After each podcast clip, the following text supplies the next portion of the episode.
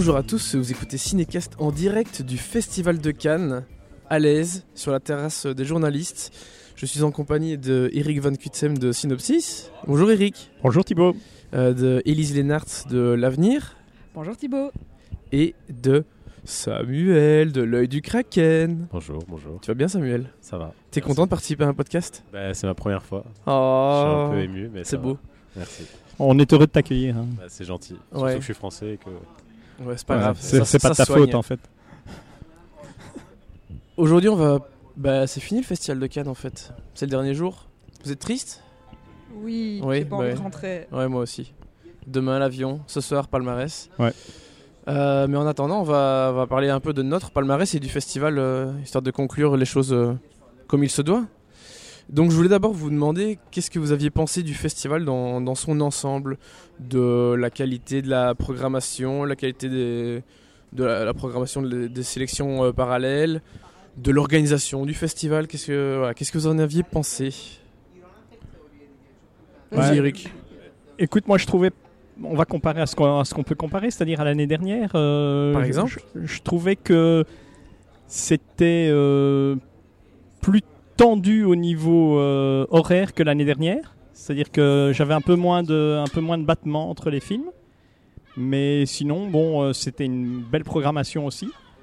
Un jury un petit peu moins glamour que l'année dernière. Mais un bon jury, à mon avis, pour tous les bons films qu'on a vus euh, cette année. Donc, je pense que ça se tient. Alors, question organisation, petit, petit bémol sur la salle de Bussy. hein, je crois qu'on a tous vécu la même chose. Ouais. Le fait qu'on nous a fait rentrer quelques fois alors que le film était euh, commencé. Ce qui était un peu dur sur Les. Misérables et sur d'autres. Mais bon, sinon, ça s'est bien passé. euh, voilà. T'as pu voir tout ce que tu voulais dans l'ensemble? Écoute, globalement, oui. Je pense qu'il y a peut-être deux, trois films que j'ai pas pu faire, mais euh, voilà, le Sibyl notamment, malheureusement. Euh, mais sinon, j'ai fait quand même une bonne partie de ce que je voulais faire. Euh, Quel film de la compétition n'as-tu pas vu Euh, les Oies sauvages, si je me trompe pas. Ouais. Le Sibyl. Euh, et c'est tout. D'accord. Et Dead Don't Die, mais bon, il est. Ouais, ouais. voilà. Élise Qu'as-tu pensé de, ce- de cette 72e, euh, 72e édition, pardon Samuel, du Festival de Cannes, du Festival international du film de Cannes? Parce que les locaux, ils appellent ça le FIF. Hein. Ce qui pour nous, Belges, c'est un autre festival, mais les Cannois disent le FIF. Le FIF ah bon, Et les autres, bah, le Eh Festival bien, de je Cannes, l'ignorais. comme tout le monde. Du coup, dis-moi. Euh, ben moi, c'était ma- mon deuxième Cannes, le premier euh, en entier. Et je me suis encore, je crois que je me suis encore euh, mieux amusé que l'année dernière. J'ai vu Leonardo DiCaprio, j'ai vu Brad Pitt, Oh. j'ai vu le Tarantino. C'était juste parfait. On n'a pas eu assez de soleil, mais euh, les- la sélection était, je trouve, vraiment bien. À part peut-être, euh, enfin, j'ai pas tout vu. Euh, j'ai pas vu Little Joe, j'ai pas vu Le lac aux oies sauvages, ni euh, le film de Suleiman, je ne sais Ouais. plus. It Must Be Even, voilà. Et Mektoub. Et Mektoub, oui, c'est vrai, j'oubliais, euh, j'oubliais Mektoub. Mais est-ce qu'on le considère vraiment comme euh, faisant partie réellement de la compétition? Je, je ne sais pas. Si, si, je si, pas. si, Oui, on doit, on C'est vrai qu'on pourrait être surpris. Peut-être Ouais, que la Palme d'Or ouais, ira à ouais. Mektoub My Love. Intermezzo. On ne sait jamais. On ne sait jamais. Mais voilà, non, jusqu'à il y a juste euh, Francky dans la sélection, euh, dans la compétition officielle que j'ai moins aimé. Sinon, je trouvais qu'il y avait un assez bon niveau. D'accord. Samuel, dis-nous tout. Toi qui. Ça fait quelques années aussi que tu viens. Ah non, c'était ton Oui, deuxième là? Non, c'est mon troisième. Troisième bon, Ouais. Bah écoutez, bah, si on compare comme, euh, comme l'an dernier. Écoutez, Ah. allez, alors on. Non, je vous ai écouté, on- un écoute Ah, d'accord, parce qu'on se vous voit pas toi, ici, euh. bah oui. Bon, écoutez, monsieur Thibault. Euh, non, mais si on compare à l'an dernier, moi j'ai trouvé que la sélection de l'an dernier elle était assez étonnante parce qu'il y avait beaucoup de nouveaux noms et cette année elle est peut-être un peu plus rassurante parce qu'il y a plus de noms connus, il y a plus d'acteurs aussi au casting qu'on connaît. Mais ce qui est intéressant cette année par rapport à l'an dernier ou aux autres années, c'est que c'est le dernier de la décennie. C'est-à-dire que le prochain est en 2020. Et euh, les films qu'on a vus, euh, ça, malgré eux, installe une, une pensée pour le futur, en tout cas, ou pour les dix prochaines années. Et le constat à l'issue du festival, c'est que le futur, pour les réalisateurs, les réalisatrices, en lice à la compétition officielle ou même en- à la quinzaine ou à la semaine ou en certains regards, le futur est rarement euh, joyeux, glorieux. euh, c'est le moins qu'on peu, puisse dire, hein. Un peu dystopique, quoi. On a surtout le début du festival, on commençait avec des films très cyniques. le Ken Loach, euh, Baccarao. Moi, je l'ai pas vu Baccarao, mais apparemment, il est très, est Ouais. très dur quoi par rapport à ça. Et donc cette question-là. Et sinon, euh, en termes d'organisation, je trouve que c'est plus fluide que l'an dernier. Euh, le fait qu'on puisse rentrer en presse euh, à 13h. je je- j'ai pas eu de soucis à part le Tarantino pour ne pas rentrer euh, dans la salle. Ouais. Comparé à l'an dernier où ça m'était arrivé. Ouais, Effectivement, pareil, à part le Tarantino, euh, pour lequel j'ai dû faire un, un peu beaucoup trop d'heures de fil à mon goût, euh, Oui, j'ai pu battu rentrer les- partout. T'as battu tous les records, hein, il faut bien J'ai battu dire, mon même, hein. record, qui était de 5 heures avant, pour le film de Xavier Dolan euh, il y a quelques années. Je suis à 7 heures désormais. Mais c'était Voilà. vraiment pour le geste quoi. On l'a fait euh, en se C'était disant pour le qu'on n'allait jamais rentrer, mais que si on rentrait, on l'a fait quoi. Mais j'ai été con parce que j'ai perdu euh, du coup une journée alors que j'aurais pu aller voir autre chose à la place. En sachant qu'il y avait de fortes chances que je le voie le lendemain. Mais bon. Même le lendemain, on se pensait tous que c'était un peu compliqué. Ouais, et au final c'était plus simple que ce qu'on croyait. Mais parce qu'ils ont explosé les quotas de presse, hein. ils n'ont pas du tout respecté ce que les ordres qu'ils avaient eus. Ils ont, ils ont laissé pratiquement laissé passer tout le monde. Oui, tout à fait, c'est ce qu'ils ont dit. En tout cas, dans la, dans la file, c'est ce qu'ils disaient. hein. Moi, j'ai- je suis passé le lendemain, et effectivement, ils ont dit euh, qu'ils avaient explosé leur quota de presse. Ouais, complètement. Tant mieux pour nous. Tant Même mieux si pour nous, Enfin, surtout toi, Eric. Oui, surtout Alors, moi. parce que niveau cul, Oui, parce que moi, je je, suis arrivé 10 là, minutes euh, avant, donc euh, ouais, c'est vrai que c'est. J'ai par contre explosé mon record de rentrée, oui. Parce qu'il faut dire que pour la séance de midi du lendemain, Thibaut et moi, on s'est retrouvés à 8h45 devant le bureau de presse pour essayer d'avoir une place. Puis euh, à partir de 9h, on a fait la queue au- devant le Grand Tête Lumière. ouais. Donc avec entrée à 11h. Avec entrée vers 11h, ouais, c'était. euh, C'était chaud, mais c'était sympa. On était entre amis. On la conférence de presse, c'était pas mal non plus. hein. Bah oui, ah oui, oui, du coup, tu es la seule à pouvoir euh, à être entrée. Oui. Enfin, la seule. La seule parmi. Ici, présente Voilà. en tout cas. Et Parce que t'étais loin d'être la seule d'être dedans. hein. Oui, effectivement, c'est là qu'on s'est rendu compte qu'il y avait énormément de roses pastilles et de blancs qui étaient intéressés par les ça. conférences de presse. c'est- ces fameux badges euh, très très haut placés dans la hiérarchie Voilà. que tu vois pas forcément souvent au projet Et presse. qui d'habitude Puis ne là, font tout pas d'un coup, fil. hop Et Ah, là, ils ils ont, existent. ils ont connu la file. Ils ont connu la file quand même. Tant mieux. Tant Comme mieux, ça, oui. ils vivent un peu ce que, Faudrait- ce je, que le bas peuple vit. je propose un truc, c'est qu'on on, euh, on va proposer au- à l'organisation du Festival de Cannes de faire de ce qu'on appelle le jour des fous. hein. C'est-à-dire que les blancs deviennent les, les jaunes, Ouais. ou même les, les badges cinéphiles. Et on fait l'inverse. C'est un- intéressant. Ça pourrait être pas mal, hein, se proposer ça. C'est une sorte de jour des fous et on- tout le monde euh, se met à la place de l'autre. Ça, On va proposer. Pas Ça sûr que marcher. Michel Simon soit d'accord, mais. euh, Sacré Michel Simon, on l'aime. Surtout Samuel. Euh, Tu voulais ajouter quelque chose sur Michel Simon, euh, Samuel? Ah non, pas du tout. Pas du tout. Ah. non, non, mais par contre, ce que je voulais dire, c'est qu'on a quand même vécu par rapport à l'an dernier à Cannes où il y a eu des événements euh, assez importants. Bah, le Tarantino, c'était quand même l'un des films les plus attendus depuis euh, bah, au moins Inglourious Basterds ou des trucs comme ça. Quoi. Ouais. On a eu le Malik aussi en retour euh, depuis Tree of Life. On a eu Elias Suleiman qui revient depuis de- après 9 ans de 10 ans d'absence, pardon. Mm. On a eu quand même et Mektoub malgré lui, mais qui était un scandale quand même un peu historique, au même titre qu'Irréversible. Ben, on peut en parler. Bouffe, quoi. On pourra en parler si tu veux, oui. Mais dans le Mektoub, sens où on a euh, vécu des choses. euh, La grosse honte euh, du festival, quoi. je sais pas, écoute, la grosse honte, moi, il a un peu vieilli dans ma tête. Non. Et, bah, si, Non. Alors, si tu veux, alors, en gros, je, le- pour moi, le premier était vraiment incroyable. Ouais. Il était vraiment bien et il disait vraiment quelque chose, à part les 15 premières minutes qui étaient soit vulgaires, soit très mal jouées. Le film prenait un- quelque chose dans son ensemble qui était assez incroyable. Les 15 premières minutes, c'était une scène de sexe. euh, Avec Ophélie Ouais, c'était du- Marc Dorcel, hein, presque.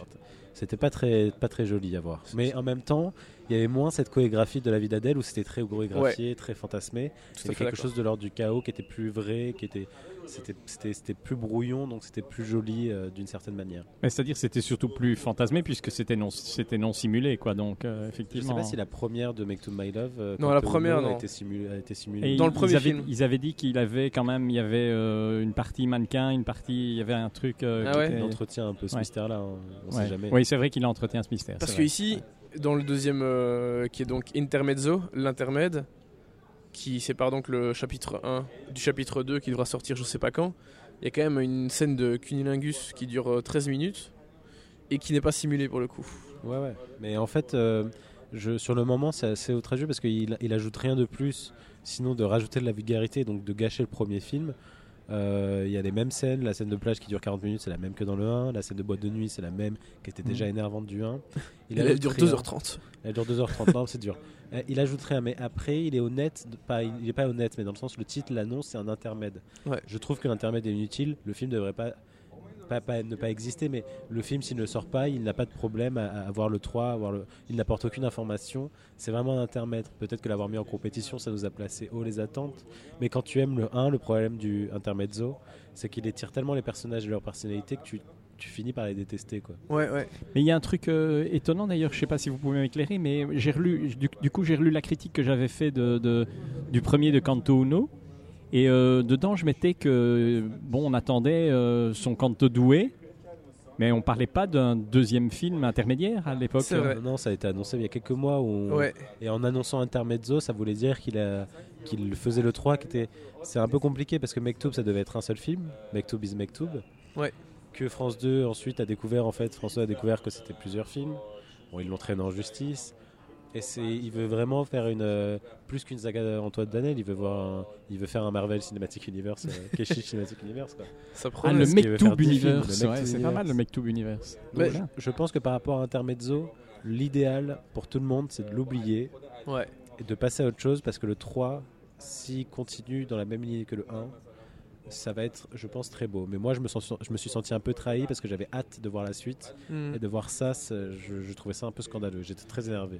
Il par, dû. ça, par ça, t'entends rien, parce que c'est du vide ce film. Ouais. C'est des gens qui, qui twerkent pendant 2h30, qui discutent sur la plage pendant 40 minutes, et puis il y a un cuni et c'est tout.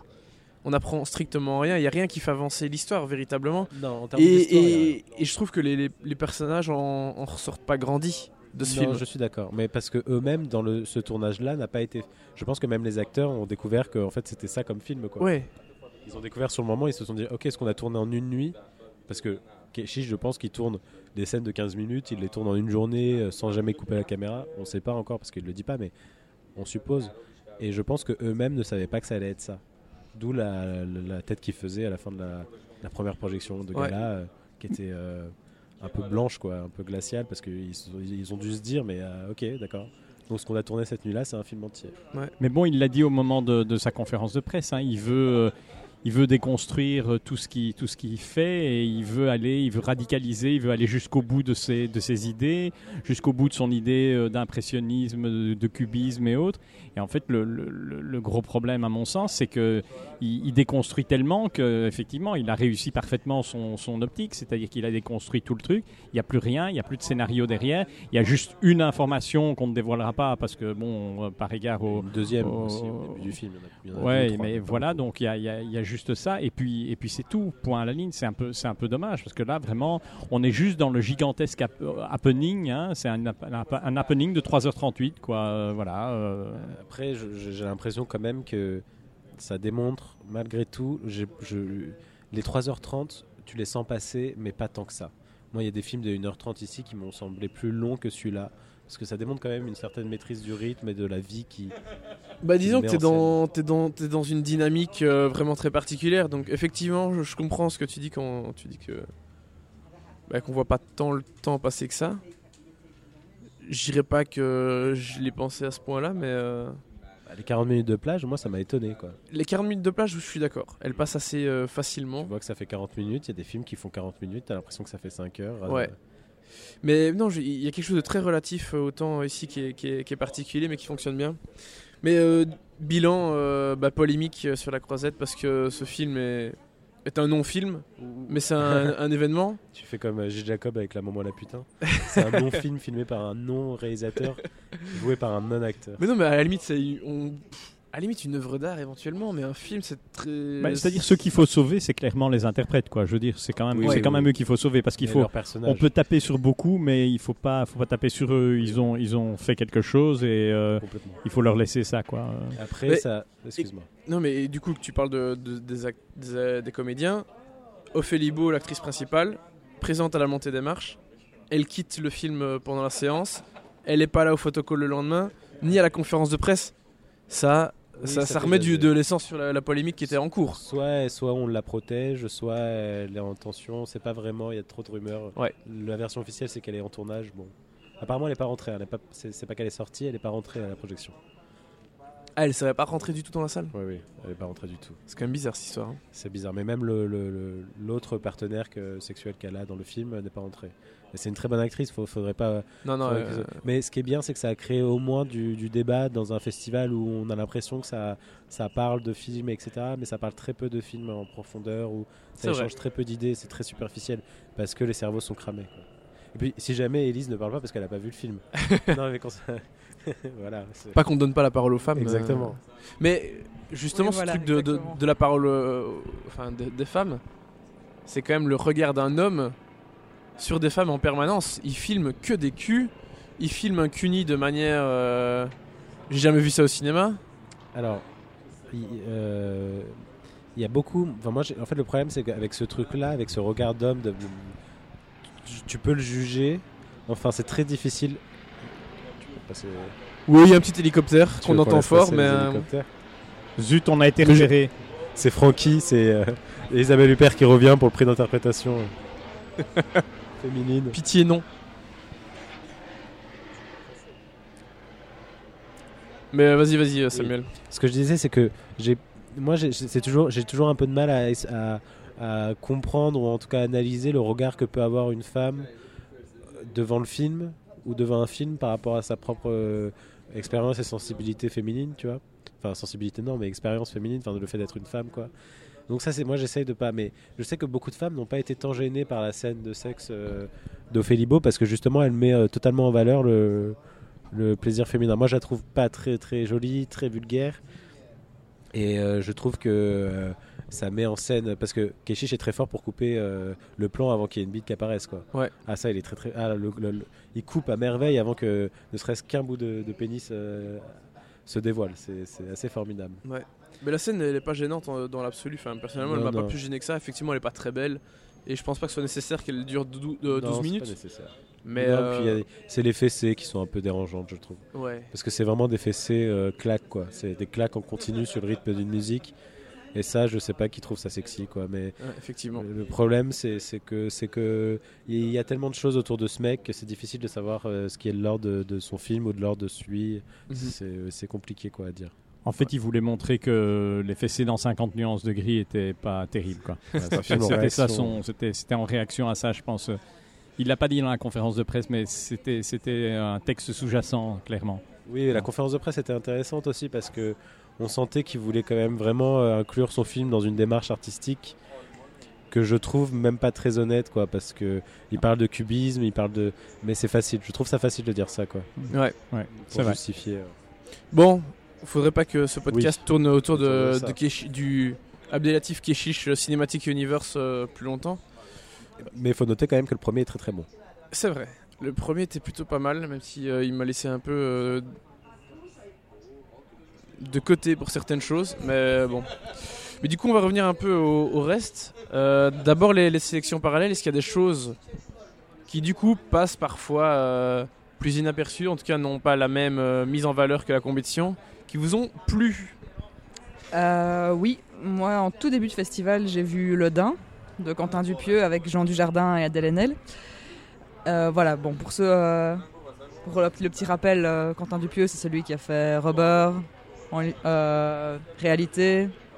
J'ai oublié les autres, euh, ce sont les deux seuls. dont je me Euh, Il y avait euh, Wrong, euh, il y avait Wrong Voilà. Cops.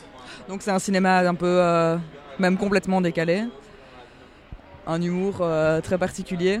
Mais moi j'ai trouvé que Dujardin était tout à fait parfait là-dedans. Euh, je vais pas vraiment dévoiler le, le pitch. euh, allez rapidement, c'est un gars qui s'achète une euh, veste en daim, 100% d'un. 100% daim, magnifique, avec des franges. Euh, et qui se retrouve dans un petit village et décide de tourner un film. Ouais. Voilà, on va pas en dire plus, mais, mais ceux qui connaissent Quentin Dupieux peuvent imaginer vers quoi ça peut tourner euh, un mec avec une veste en daim qui tourne un film. Effectivement. Euh, sinon, j'ai vu Alice et le maire, qui était vraiment très sympa aussi. C'est une comédie un peu satirique et cynique, je dirais, sur le monde de la politique et la, surtout la communication politique, euh, avec Fabrice Lucchini, qui est pour une fois relativement sobre. il est très bien en fait. Quand il est sobre, il est très bien aussi. Euh, et Anaïs de Moutier, très chouette actrice aussi. Vraiment un, un propos intéressant. Euh, je pense que le réalisateur, j'arrive plus à retomber sur son nom, Nicolas Pariset, il avait fait Le Grand Jeu avec André Dusselier. Mhm. Vraiment, euh, et il creuse un peu ce- de nouveau le même sujet de, de la politique, des puissants, le rapport, euh, le superflu. Euh, le- il tourne ça un petit peu en dérision, la façon dont ça- la politique tourne aujourd'hui, avec des équipes de communicants qui veulent des slogans et qui ne réfléchissent plus vraiment au sens, à- qui n'ont plus vraiment de nouvelles idées. Donc c'était assez sympa. Et puis, euh, qu'est-ce que j'ai vu aussi dans les compétitions parallèles? Ah oui, j'ai vu Yves. J'ai Ah vu oui. Yves, assez spécial aussi. C'est l'histoire d'un frigo. En fait, Yves, c'est un frigo qui parle. Et ce frigo va se retrouve chez un, un gars un peu paumé, incarné par William Lebguil, qui veut. C'est un, espèce de rappeur euh, raté. Euh, c'est assez amusant. C'est aussi euh, complètement fou. Voilà, même chose sans, sans trop en dévoiler. on, on découvre au frigo des talents vraiment étranges et étonnants. Donc voilà, très sympa aussi. Eric, quelques films qui t'ont. qui t'ont. Oui, il y a quelques trucs en. Plus en- oui, oui, il y a quelques trucs, notamment euh, Quinzaine des réalisateurs, le, le, le Bonello. euh, Zombie Child. Zombie Child, qui était une revisitation des, des films de zombies en, en les, en les positionnant sur leur- leurs origines vaudou. Euh, donc il y, a un- il y a un mélange d'époques. Il, il parle vraiment de, de- des- années du 18e siècle d'un côté, et puis il monte vers, euh, le, contemporain, où il est dans un collège de jeunes filles en France. Et il mélange tout ça, mais c'est très très bien écrit. Et, euh, franchement, c'est une, belle réussite parce que c'est avec ce qu'on voit en ce moment, hein, les Walking Dead et autres, eh bien, c'est vraiment à l'encontre de, ce, de, de- de cet ensemble-là et de ce genre-là. Et il a très bien réussi les choses. Il y a un petit air à la pique-nique à Tanguy Rock pour ceux qui, qui connaissent. Donc, il y a c'est très, c'est filmé très agréablement, très doucement, tout en donnant une belle part au, au film de zombies, quoi. Ouais. Et donc, que tu parles de film de zombies, c'est pas le seul film de zombies qu'il y a eu au festival. Il y a eu le film d'ouverture de Jim Jarmusch qui est aussi en compétition. Euh, il y a eu euh, Atlantique. Alors, il n'y a pas de zombies, mais c'est aussi euh, du, C'est du vrai. genre. A- J'ai l'impression qu'on remarque depuis deux, peut-être trois ans, un, un regain pour le cinéma de genre euh, à Cannes. Bonne chose. Ouais, ouais, non, c'est c'est- c'est même des films de zombies qui sont pas vraiment assumés comme des films de zombies, mais qui peuvent l'être. On pourrait dire que Parasite, euh, euh, en termes d'invasion, euh, raconte ça, quoi. non, mais on extrapole, évidemment, mais je veux dire, euh, À l'extrême. à l'extrême, ouais, ouais, non, mais le, le- le genre revient euh, dans, un, dans un autre rapport au, au cinéma qui n'était pas seulement de, de- de l'ordre des codes du genre établi, mais plutôt de la réinvention. Le Dain, c'est un, c'est un film d'horreur, un Halloween, etc. Comment on appelle ça déjà? Ouais. Avec euh, des gens qui tuent euh, des, euh, des, des étudiantes. Les des- slashers. euh, Voilà, voilà, c'est un chasseur. Ouais, ouais. Bah, J'arrive pas à le prononcer, mais c'est- c'est- on pourrait dire que c'est ça le Dain, quoi. Oui, il y a un petit côté slasher, effectivement. D'autres choses qui vous ont plu, euh, quinzaine et semaine éventuellement? Oui, moi j'ai bien aimé euh, un, un film que pas grand monde a vu, je pense, qui est euh, Adam de Mariam euh, Touziani, Mhm. qui est euh, à mettre en parallèle peut-être avec le, le Scama, dont on reparlera. Ouais. Dans le sens où effectivement il s'attache, c'est un film de femmes sur des femmes. Euh, et il s'attache vraiment à, étudier euh, une femme qui a perdu son mari et qui élève euh, sa fille toute seule au Maroc, à Casablanca, et qui recueille chez elle une jeune femme qui est enceinte et qui est partie de ses parents parce qu'elle était enceinte et qu'elle ne voulait pas que ses parents le sachent. Et il y a toute cette étude entre ces, entre ces deux femmes, cette relation entre ces deux femmes avec la petite fille au milieu. Et c'est très très très bien euh, réussi, c'est assez, euh, c'est assez prenant. Euh, Il y, a, il y a une belle étude de femmes euh, là derrière. Donc je trouvais que c'est un petit film qui est passé relativement inaperçu. Dommage. Voilà. Sam, Bah, toi, t'as oui, t'as quand même été un petit peu. euh, J'y étais un petit peu, euh, ouais, ouais, à la quinzaine, à la semaine. Moi, il y a deux films qui ont vraiment retenu euh, mon attention. C'est euh, à la semaine, c'est J'ai perdu mon corps. Ouais. Qui était un très très beau film, un premier film, un, film d'animation, et euh, qui, euh, qui avait une simplicité dans ce qu'il racontait, c'est-à-dire qu'il allait jamais euh, plus loin que ce qu'il avait besoin de dire. C'était assez pas parfait dans la, dans, la forme ou dans le fond, mais c'était assez humble.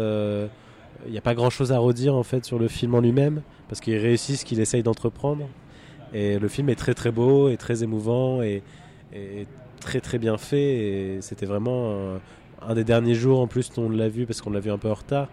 C'était vraiment quelque chose qui, qui, qui, qui était très émouvant. Une très bonne idée scénaristique aussi derrière, je trouve, Exactement, euh, ouais. avec, euh, qui, qui, permet de, de, de rendre le l'animation euh, super intéressante. En intéressant. fait, il est, c'est vraiment Parce un- que le concept est simple et Oui. il ne va pas chercher à, à le, à le rendre plus compliqué qu'il l'est. Ouais. C'est en ça que je trouve qu'il réussit. C'est parce que c'est juste une histoire d'amour, hein, mais, une mais histoire elle est deuil, magnifiquement oui, oui. euh, montrée, magnifiquement mise en scène en fait. Complètement. Et à la quinzaine des réalisateurs, il y a un film qui, je sais pas s'il va sortir en France ou en Belgique, mais s'appelle First Love de Takashi Miike, qui est à son 104e film. La légende. La légende. Qu'on lui a demandé d'ailleurs s'il faisait un film en même temps que le First Love et il a répondu en rigolant, mais qu'il faisait une série. Mais euh, il prévoit quand même trois films. euh, pendant qu'il faisait le film, il faisait la préparation de trois autres films. C'était quand même impressionnant. Mais euh, c'était, c'est- incroyable de voir qu'un réalisateur qui a fait 104 films, sachant qu'il y a des réalisateurs qui toute leur vie n'ont même pas dépassé les 10, continue d'avoir, continue d'avoir autant d'inventions dans, sa mise en scène et moins dans ses scénarios, parce que ses scénarios sont plus, non pas prévisibles, mais c'est, plus un accessoire à faire de la mise en scène qu'autre chose. Mais c'était vraiment euh, un gros gros plaisir et euh, quelque chose de très jouissif dans, dans, dans ce que ça me fait et ce que ça montre. Quoi. Et, et bien maîtrisé, non hein, euh, Bien Par rapport à oui, parfois, parfois, on sait très bien que euh, il- Mickey, il est, il est, il peut être foutraque à certains moments, mais Ouais, là, il, il est bien maîtrisé un beau il se calme un peu, il a fait qu'un film cette année. Ouais, ça doit être ça. Il en Ça, a fait quand son même 13. problème. Non, puis même, c'est assez étonnant parce que en plus, euh, ça fait partie des réalisateurs surexcités qui, qui sont pas morts. Enfin, il est assez vieux quand même, Mickey. Fassbinder, par exemple, il est mort à 32 ans euh, d'overdose, quoi. Enfin, je veux dire, c'est impressionnant qu'un mec comme ça continue de faire des films, etc. C'est c'est assez beau. Effectivement.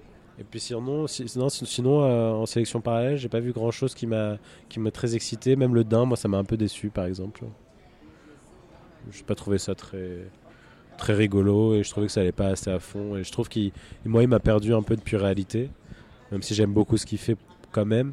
Mais le, la maîtrise et l'invention de la réalité, je la retrouve moins dans ces deux films que je trouve un peu gâchés par euh, pas bâclé, mais j'ai l'impression qu'il il pourrait prendre un peu plus de temps, mais que ça l'intéresse pas et que c'est tant mieux.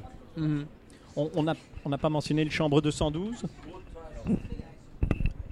Oui, on, on a eu un débat, mais est-ce que le, le- la- un certain regard, c'est c'est pas de la sélection parallèle, c'est de la sélection C'est la officielle. sélection officielle, euh, un certain regard. Ça va. Oui, oui, mais pour- On pourrait on parler peut de. parler d'un certain regard. Moi, Voilà. j'ai vu aucun film d'un certain regard cette année, Eh donc ben je vais voilà. pas en parler. Ça, c'est intéressé par Tarantino Mais et euh, c'est je rien pense que vous l'avez vu tous les trois. euh, vous l'avez vu tous les trois, le, le Honoré, non?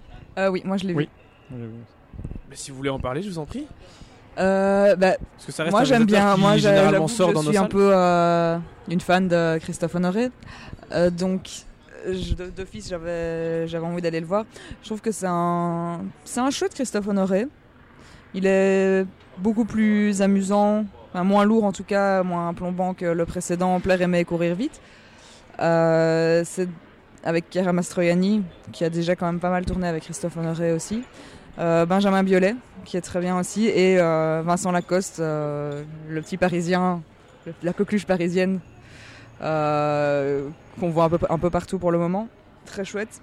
C'est et j'aime bien ce que j'ai trouvé intéressant dans le film, c'est que pour une fois, c'est une femme qui a les entre guillemets les défauts d'un homme et, qui se comporte en tout cas comme un homme. C'est ce qu'apparemment euh, Christophe Honoré a dit à, à Chiara Mastroianni pour euh, pour jouer le rôle. Et je trouvais que c'était c'était vraiment intéressant de voir comment c'est traité. C'est une femme qui a qui a des amants plus jeunes qu'elle. Il y a une forme euh, aussi d'humour euh, assez piquant.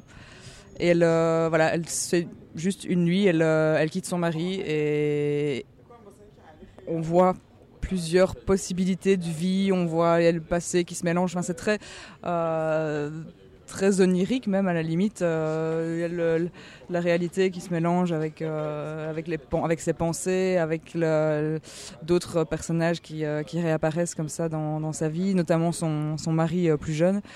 Voilà, je trouvais que c'était c'était très sympa comme, comme film. Moins de, moins de chansons que d'habitude.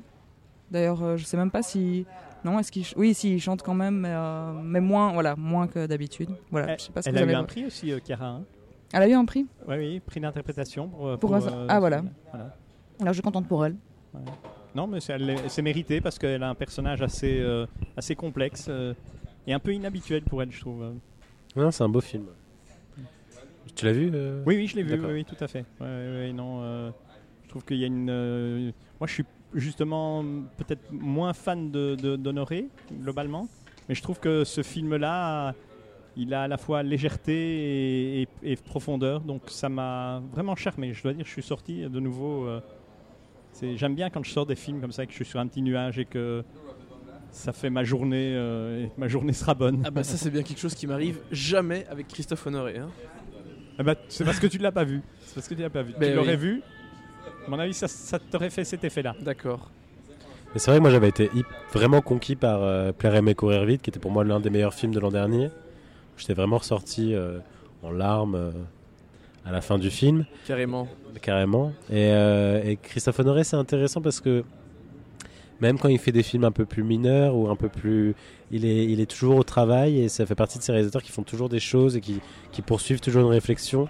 Et ce que j'aime bien avec Christophe Honoré, bon, peut-être que ça vous parle un peu moins parce que vous belges, mais non, mais il filme Paris comme vraiment très peu de personnes le film et c'est l'un des rares cinéastes à te donner envie de vivre dans cette ville qui est très très salie par les réalisa- les réalisateurs qui ont du, de plus en plus de mal à trouver de la poésie dans cette ville qui, en manque euh, cruellement. Et euh, Chambre 212, c'était étonnant, pas aussi, parce qu'il l'a fait très vite, puisqu'il a fini le tournage, je crois, en mars ou quelque chose comme ça.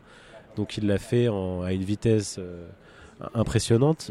Et je le trouve bon parce qu'il est, il est complètement honnête et il est presque innocent, dans un sens où, où c'est presque des idées d'enfant de dire euh, bah là je vais vouloir que la, enfin je veux que la volonté vienne lui parler ou d'incarner des fantômes comme ça. Puis il y a une légèreté dans les mœurs aussi. Même dans les chansons d'amour, c'était à peu près pareil, mais ce truc de d'avoir des amants et ce truc très français en fait du ménage à trois quoi. Euh, Christophe Honoré un des rares et, et moi j'étais assez conquis par Chambre 212 euh, que je trouve. Bon, on va passer un peu au plat, au plat principal, Bah, à la on- compétition. On peut quand même conclure un peu sur un certain regard parce qu'il y a quand même eu des très bons films cette année. Ah bah je t'en Je prie. sais pas si vous avez des Je films. t'en mais prie, vas-y. Moi je trouve par exemple que Les Hirondelles de Kaboul c'était très très bien. J'étais assez surpris. J'y allais un peu à reculons. Très vrai, encore, encore un film d'animation d'ailleurs, hein, mais euh, super, super film d'animation sur un sujet euh, Compliqué. très, très difficile, très Ouais, ouais, compliqué, Mais, mais probablement d'ailleurs le choix de l'animation n'est pas innocent parce que c'est un Bien choix sûr. qui permet de faire passer un certain nombre de choses, notamment. Bon, sans dévoiler, il y a des scènes de lapidation qui sont pas. euh, ce serait pas évident à faire passer ça en, en cinéma live. Et là, le cinéma d'animation permet, avec ce petit décalage avec la réalité, de faire passer des choses et du coup, et du coup de faire passer le message qui va avec. Évidemment, ça. Mais il y a tout un. Moi je le connais très peu, mais il y a beaucoup de BD ou de films d'animation politique qui justement se servent de l'animation pour pouvoir faire passer l'horreur sans euh, la montrer vulgairement quoi. Alors, on avait eu ça avec des, des Persepolis ou des choses comme ça voilà, qui, ça. font passer des messages. euh, effectivement. euh, Sans passer par la par, par l'horreur. Mais il y avait aussi The Climb, un certain regard, un film sur. Le film commence par c'est que des plans séquences et c'est deux potes qui font du vélo. Et l'un lui dit oh, merci de m'avoir emmené, vraiment, bon c'est la pente, ça va être un peu compliqué. Et puis pendant la pente, euh, son ami dit qu'il couche avec, qu'il couche avec la, la femme qu'il va épouser. Et c'est des longs plans séquences comme ça, très très inventifs euh, et hyper intelligents. Et ça c'était génial, ça c'était Ah très ouais. très drôle. pas vu, malheureusement. Et aussi le dernier euh, qui, qui, qui est pas forcément très bien, mais qui a qui, qui était l'un des premiers films du festival en fait. Un certain regard, était le premier film diffusé même, qui est passé un peu inaperçu par cette faute, mais c'était Bull. C'était Bull Ah. qui raconte l'histoire euh, d'un d'un- type qui travaille dans les dans les rodéos euh, du Texas, du Texas, et, euh, qui euh, fait la rencontre d'une petite fille turbulente, enfin d'une adolescente turbulente. Et je trouve que cette année, en tout cas, comme l'an dernier, un certain regard, c'est c'est plein de surprises et de, de très très bons films qu'il faut pas louper et qui se fait vampiriser un peu par la compétition par moment. C'est vrai, c'est vrai. Tu voulais dire quelque chose sur- encore sur un certain regard, Elise? Euh, non, malheureusement, j'ai vu seulement euh, Chambre 212. Je... je- Non, je ne pense pas avoir eu l'occasion d'aller voir d'autres euh, d'autres films de cette section-là. Alors, la compétition. Ouh, décidément, les hélicoptères, ça n'arrête pas. hein. Ouais, Thibaut, t'aurais t'aurais pas dû euh, voler euh, une palme avant de venir. Hein. Ouais. C'était vraiment le truc qu'il fallait pas faire, quoi. Je, je recommencerai pas. Je vais essayer. Euh, du coup, la compétition, elle a commencé avec Jim Jarmusch, euh, The Dead Don't Die. Est-ce que tout le monde l'a vu? Non, pas Non, toi, moi, je Eric, l'ai pas c'est vu. Moi, je l'ai vu, ouais. Et toi aussi, euh, Sam? Ok. Euh, Est-ce que c'est. Est-ce qu'on est d'accord que si c'était pas Jim Jarmusch et si c'était pas le casting qu'il y, qu'il y a dans le film, le film aurait jamais été sélectionné? Même si j'aime beaucoup le film, mais. On est, ça, ça a pas le, le niveau. Oui. euh, Ça a plus, bah, disons que ça, ça a clairement, on voit clairement qu'il était mis en, en ouverture et donc je trouve qu'effectivement c'est plus un film d'ouverture. C'est parce que depuis quelques années, ils font euh, le film d'ouverture fait aussi partie de la compétition officielle. Après, c'est pas systématique, mais c'est vrai que Voilà. c'était le cas l'année dernière, euh, c'est à nouveau le cas cette année. c'est C'est le ça. cas aussi pour Moonrise Kingdom. Voilà. Euh, ben moi, oui, je, trouve- je trouve que ça. Après, voilà, sans m'y connaître, honnêtement, spécialement en film euh, de zombies et en film de genre, moi j'ai quand même plutôt aimé. Le, le bémol, c'est que euh, parfois je trouve que c'est un peu lent. Mhm. Euh, mais, voilà, il n'y a rien à faire. Moi, euh, Bill Murray et Adam Driver, je les trouve absolument excellents. Et donc, le, je trouve que la façon dont ils il lâchent certaines répliques, c'est juste hilarant. Euh, et donc, il y a un côté vraiment complètement fou euh, dans cette histoire de. de- ouais, c'est des, des, zo- des zombies qui. euh, c'est bêtement ça, des, zombies qui, qui, qui sortent de terre et, et s'attaquent bah, forcément à la population d'une petite ville. Mm.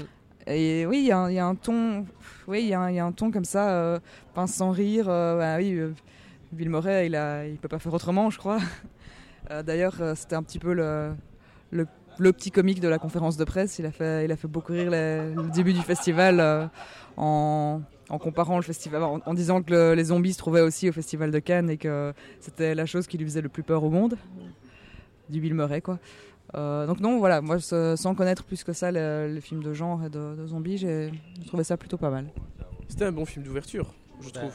C'est un, c'est- c'est un- c'est un très bon film d'ouverture parce qu'il y a un auteur très connu, un casting aussi assez impressionnant, même si faut pas se faire avoir, il y a beaucoup de caméos, Ouais. très petits Ouais. rôles. Mais c'est vrai que en film d'ouverture, c'est indéniable, c'est un très très bon choix parce que ça ramène de la visibilité, ça ramène du, du glamour, du sexy. Et, euh, et par rapport à l'an dernier, il en manquait un peu l'an dernier du glamour et du sexy. Donc un peu moins d'exposition aussi parce que nous on le vit, mais pour ceux qui sont en dehors, euh, parfois n'entendent pas du tout parler du festival. Ouais. Et, euh, et je trouve que c'est un bon film de- de- d'ouverture. Par contre, je pense même que c'est l'un des moins bons films de Jarmusch. quoi. C'est vrai. Peut-être le moins bon même. Et globalement, peut-être un des moins bons films de la compétition aussi. Oui, oui, le film Ouais. le plus oubli- inoubli- euh, oubliable en tout cas. le film Oui, c'est ça. euh, C'est vrai que moi, je- personnellement, je pense plus qu'il est, que, que celui-là celui est en compétition aussi. C'est Donc, ça. euh, effectivement. Il aurait pu se permettre d'être juste en ouverture, ça aurait très bien fait l'affaire. Par contre, moi, je trouve que Rocketman aurait quand même pu être dans la compétition Ah oui parce que Je l'ai pas il est génial. Donc, C'est vrai que Rocketman, oui, c'est vrai que bah, oui, c'est pas la compétition, mais hors compétition, Rocketman, le biopic euh, sur Elton John était plutôt euh, fantastique. On en reparlera euh, plus longuement dans Il sort la semaine prochaine. qui sort le 29 mai. Ouais. Euh, mais effectivement, c'était une des grosses grosses surprises euh, du festival. Et du coup, autant qu'on est dans les air compètes, un petit mot sur le Bedos, la belle époque. Tu, tu l'as vu aussi, Sam, je pense, non? Oui, oui, je l'ai vu. Bah du coup, que qu'en as-tu pensé? Je pense qu'on l'a tous vu. Euh, oui, moi, Parce je que globalement, on peut dire que c'était une, une belle surprise. On s'attendait Oui, pas à ça. Et pas à ce niveau-là avec Bedos quand même. On s'y attendait peut-être plus que Gilles Lelouch parce qu'il a Ouais. déjà écrit, il a déjà fait des trucs. Donc il a, il a déjà fait un film surtout que moi j'ai moins aimé, que- enfin que j'avais moins aimé que, ce, que La Belle Époque. Mais c'était quand même costaud Mais comme premier film. quand même costaud parce qu'il y a un vrai désir de mise en scène. Et dans La Belle Époque, ce qui est, ce qui est assez étonnant, c'est qu'il y a un vrai désir de mise en scène. Et on sent clairement l'influence Paul Thomas Anderson. Ça, ça- ça sent le Magnolia à plein nez, mais c'est pas du tout une critique. hein, c'est Mhm. c'est qu'il y a un vrai désir de mise en scène et un vrai désir de, de, de- de flamboyance, quoi, de, de quelque chose de, presque à Mhm. outrance. Oui, mais je trouve que ça, pour avoir vu le- son précédent, Monsieur et Madame Adelman, je retrouve un, la un peu, c'est c'est léger, mais la marque quand même d'un réalisateur, parce que dans la reconstitution, dans, dans l'époque, on voit qu'il met effectivement beaucoup de soin. Euh, là, ça se passe euh, dans les années euh, 70, enfin, non, le film ne se passe pas dans les années euh, 70, mais c'est le personnage retourne, euh, voilà, retourne euh, pour, euh, pour résumer rapidement. Il y a une société qui propose aux gens de choisir n'importe quelle époque et de reconstituer vraiment extrêmement fidèlement euh, le, moment que, leurs clients demandent. Et là, en l'occurrence, ils demandent le moment où il a rencontré euh, sa femme. Et donc des acteurs reproduisent euh, le petit café dans lequel il a rencontré sa femme. Il y a une actrice qui joue le rôle de sa femme. Et euh, voilà, il y a un côté très nostalgique. Il y a, je trouve que c'est un beau, un beau film sur euh, le couple aussi et sur, euh, Ouais. et sur l'amour. Donc voilà. C'est- assez bien écrit, c'est très bien réalisé même. Enfin, Même chose, je trouve que l'humour, voilà, moi c'est le genre d'humour, que j'apprécie assez parce que parce qu'il ose, voilà, il, il- il ose quand même y aller. c'est assez piquant aussi de nouveau, donc Ce qui est assez touchant, c'est que Nicolas Bedos, c'est un personnage public qui est assez clivant.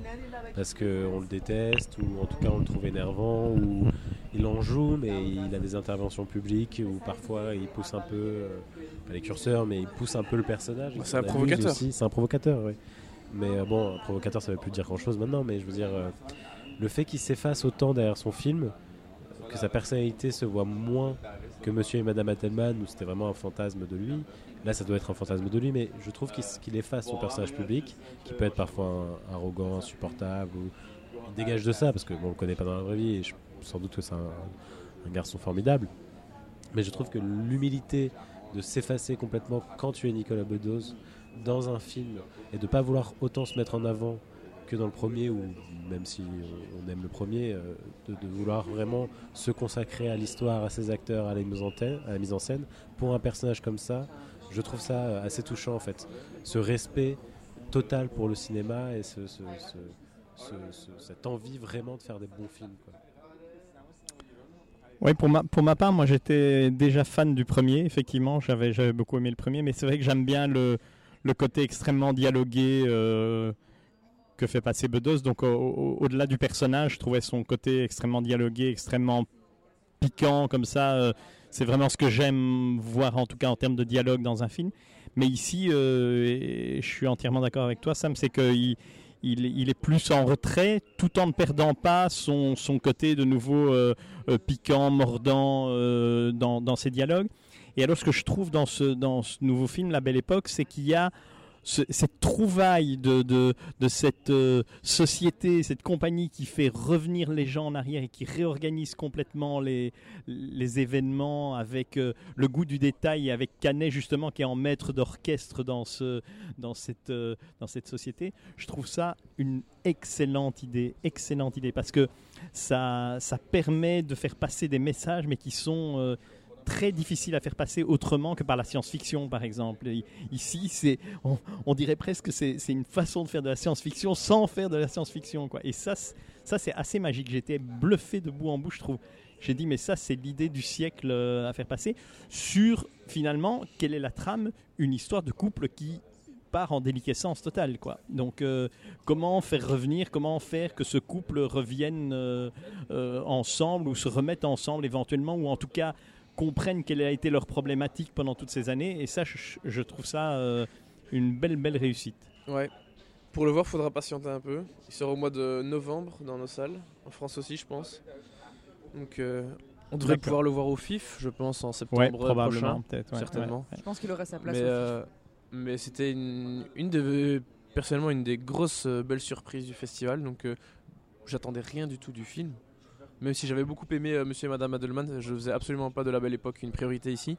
Et euh, bah voilà, j'ai été conquis absolument. Donc, euh, Mais ça bravo Nicolas. Ouais, mais ça fait deux ans que qu'on a des bons films français en hors compétition. Le Grand Bain était aussi une grosse surprise. Ouais. Et cette année aussi La Belle Époque. Et il y a quelque chose à faire avec ça parce que ça, c'est des films populaires, même ça veut, ça veut pas dire grand chose films populaires, mais en tout cas c'est des films qui normalement s'adressent moins ici que le Grand Bain, que le Grand Bain était vraiment populaire. Là, c'est peut-être un peu plus bourgeois. Mais au moins, euh, il y a une place qui se fait pour le cinéma français populaire au Festival de Cannes, qui est louable parce que euh, si c'est le même succès pour la Belle Époque, on le souhaite que le Grand Bain, il y a vraiment quelque chose à faire. Quoi. Mais disons, Ouais. ce qui aurait été extraordinaire, c'est qu'ils sont en compétition.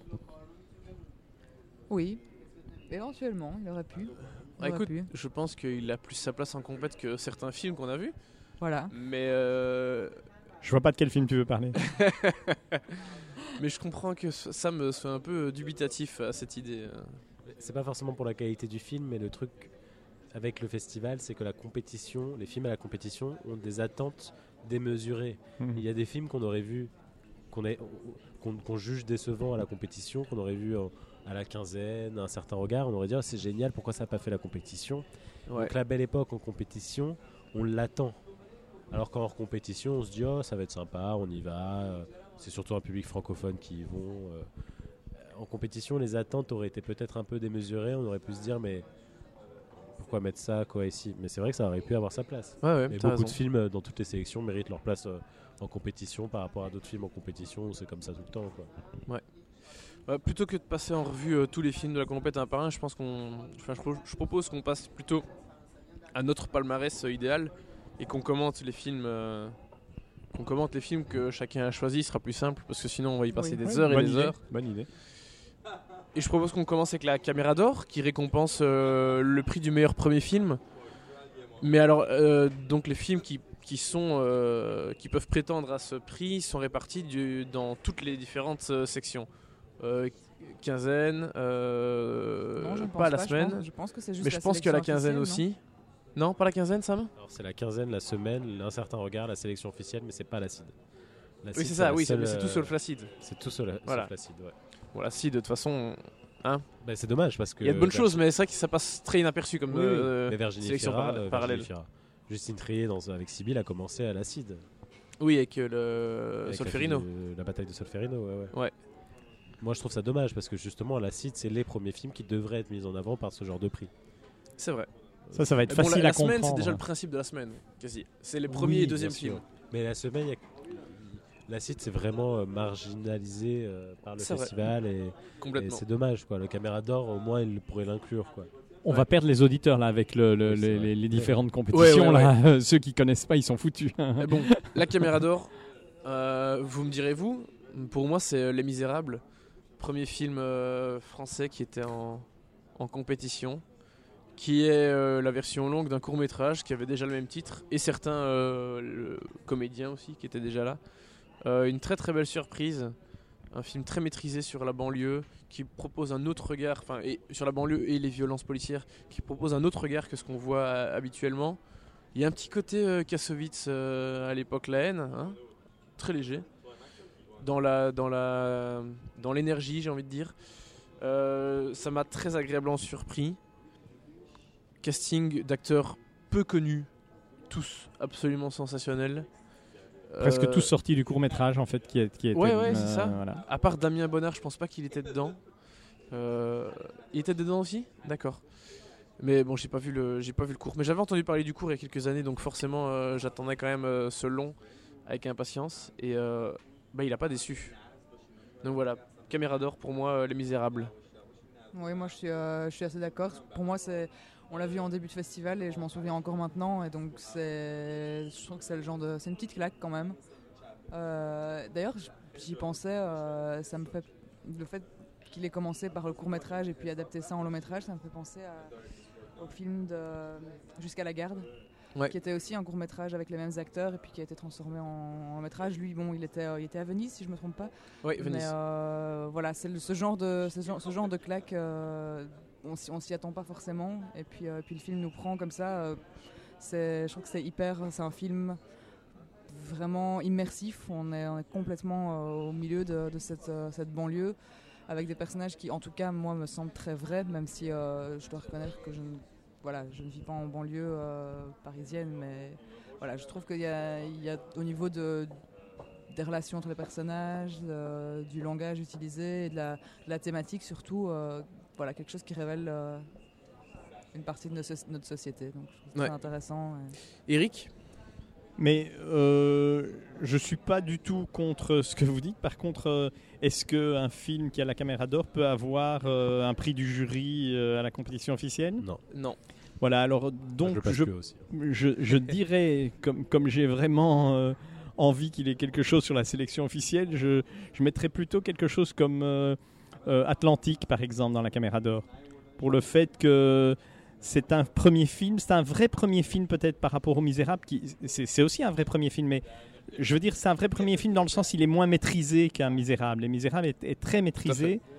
Euh, alors c'est un peu fou de dire ça, c'est un peu, on va récompenser quelque chose qui est un peu moins maîtrisé qu'autre chose, mais je trouve que il, il a ce côté atlantique de, de, de, de premier film, peut-être pas toujours maîtrisé, mais avec beaucoup d'idées, énormément d'idées au milieu.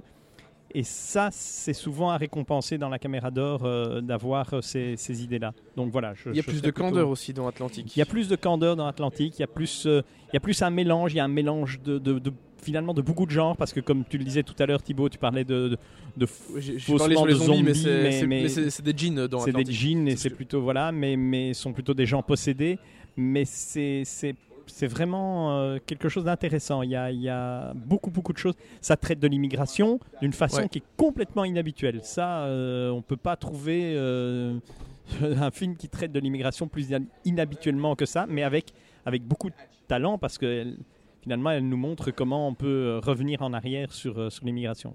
Et il se murmure que Matty Diop, la réalisatrice, serait de retour ou aurait été rappelée. Mais bon, les rumeurs, euh, le dernier jour de Cannes, on sait ce que Les c'est. rumeurs. On a l'impression que tout le monde est rappelé ou presque. Donc, euh, Bah, moi, Sam, caméra d'or. J'étais pas loin de mettre Atlantique aussi, parce que je mets aussi Les Misérables plus haut. J'étais pas loin de mettre Atlantique avant d'avoir vu euh, J'ai perdu mon corps. Et de, des premiers films que j'ai vus, parce que forcément on n'en voit pas beaucoup finalement euh, dans tout, tout- tout le festival, mais des- des- de tous les premiers films, ça se jouait pour moi entre The Climb, mais que je trouve un peu léger, Atlantique, et J'ai perdu mon corps. Et J'ai perdu mon corps, je trouve ça tellement beau, tellement maîtrisé, tellement humble, simple. Euh, la simplicité, j'en parle beaucoup pour ce film, dans le sens où c'est un concept euh, assez fort en fait de mise en scène, où c'est une main euh, qui, qui- vit de- d'elle-même au milieu d'une histoire d'amour et de rencontre et de deuil.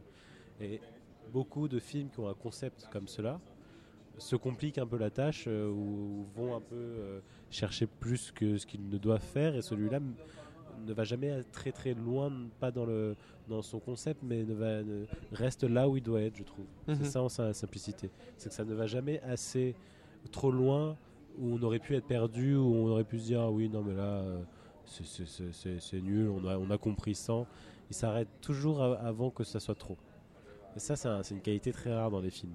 Il tient sa ligne de conduite Voilà, vraiment exactement. complètement. Sans forcément maîtriser. Parce que la maîtrise, euh, c'est pas forcément une qualité, tu vois. Sans forcément être maîtrisé.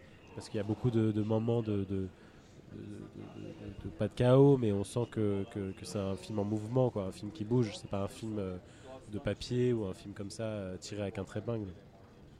Et, euh, et j'ai perdu mon corps. Des films que j'ai vus, je pense que c'est celui qui pourrait le plus gagner la, la caméra d'or. Même si c'est toujours compliqué de, juger ça. hein. Il y a tellement de films euh, qu'on voit pas. Ouais, ouais. Euh, prix suivant, le. Prix du scénario Pour ma part, je, pense qu'il y a peu de candidats qui peuvent euh, y prétendre, mais celui que je mettrais, que je primerais, c'est euh, le film roumain Les Siffleurs, qui est certes est assez alambiqué, complexe, mais euh, pour, peu qu'on suive, je, pense que c'est assez, euh, assez brillant en termes d'écriture. Euh, c'est un film qui pourrait être qui est perfectible, bien sûr, mais euh, c'est un très bel exercice de style et, le, prix ne serait clairement pas démérité. Ouais, moi, j'avoue que je fais partie de ceux qui n'ont pas tout à fait suivi.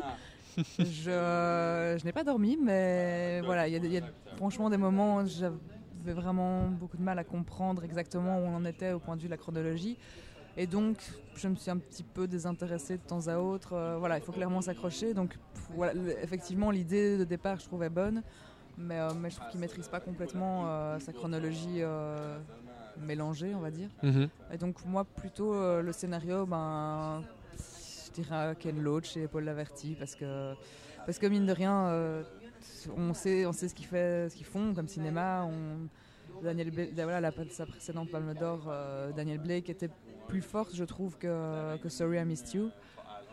Mais je trouve que l'émotion monte vraiment crescendo comme ça euh, au fur et à mesure du film. Mais à la fin, moi j'étais euh, de nouveau complètement euh, transporté. Donc je trouve que c'est- il y, y a vraiment il y a vraiment de grande grande maîtrise dans, dans le scénario. Et même si on, si on connaît, on sait ce qu'il fait, ben il mérite quand même toujours. Ouais.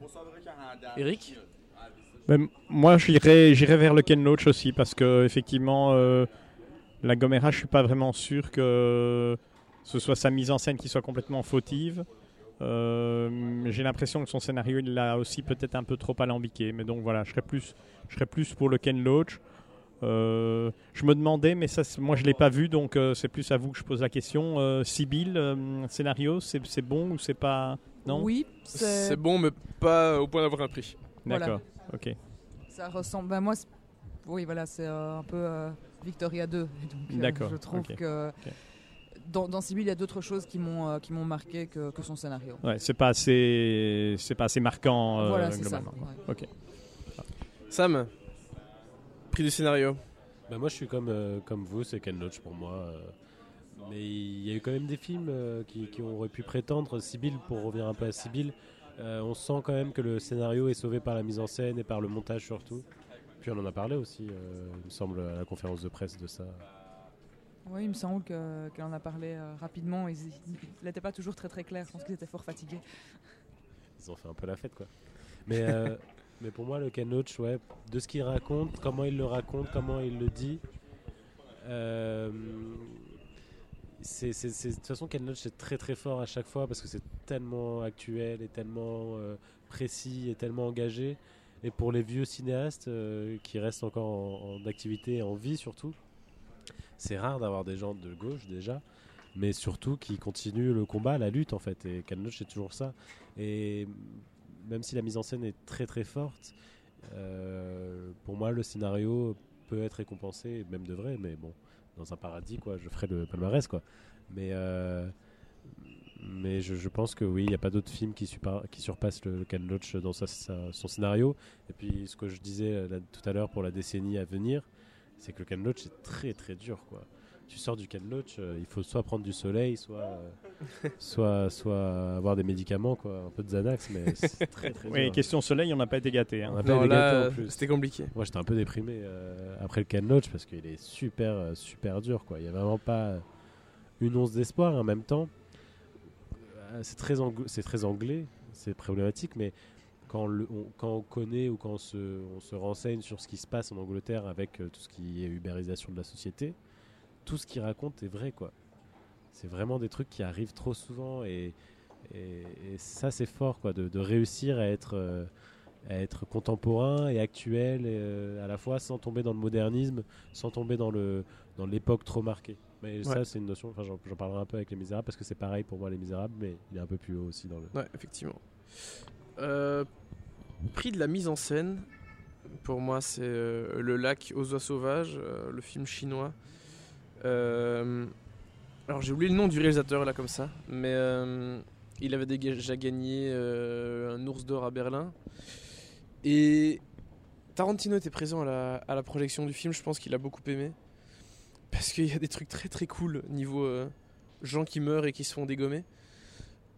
Ça bastonne un peu. Et il y a des, plans, vraiment, c'est assez impressionnant.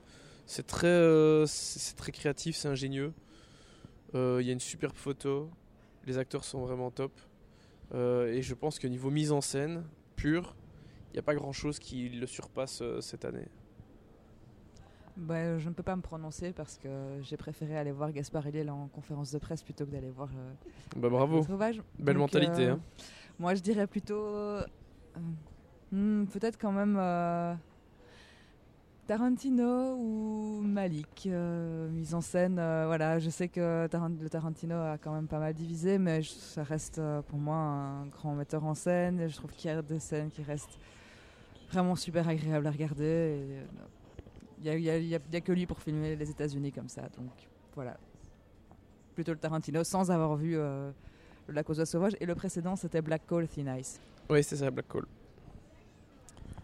Euh, moi, en prix de la mise en scène, je dois dire, j'ai pas, j'ai pas vu non plus la cause sauvage, donc euh, je, j'ai pas vraiment de trucs qui sont détachés pour moi. Donc, euh, je, je dois avouer, je vous fais confiance là-dessus parce que j'ai pas de choses qui m'ont, qui m'ont marqué, donc euh, qui, qui se sont détachées, on va dire.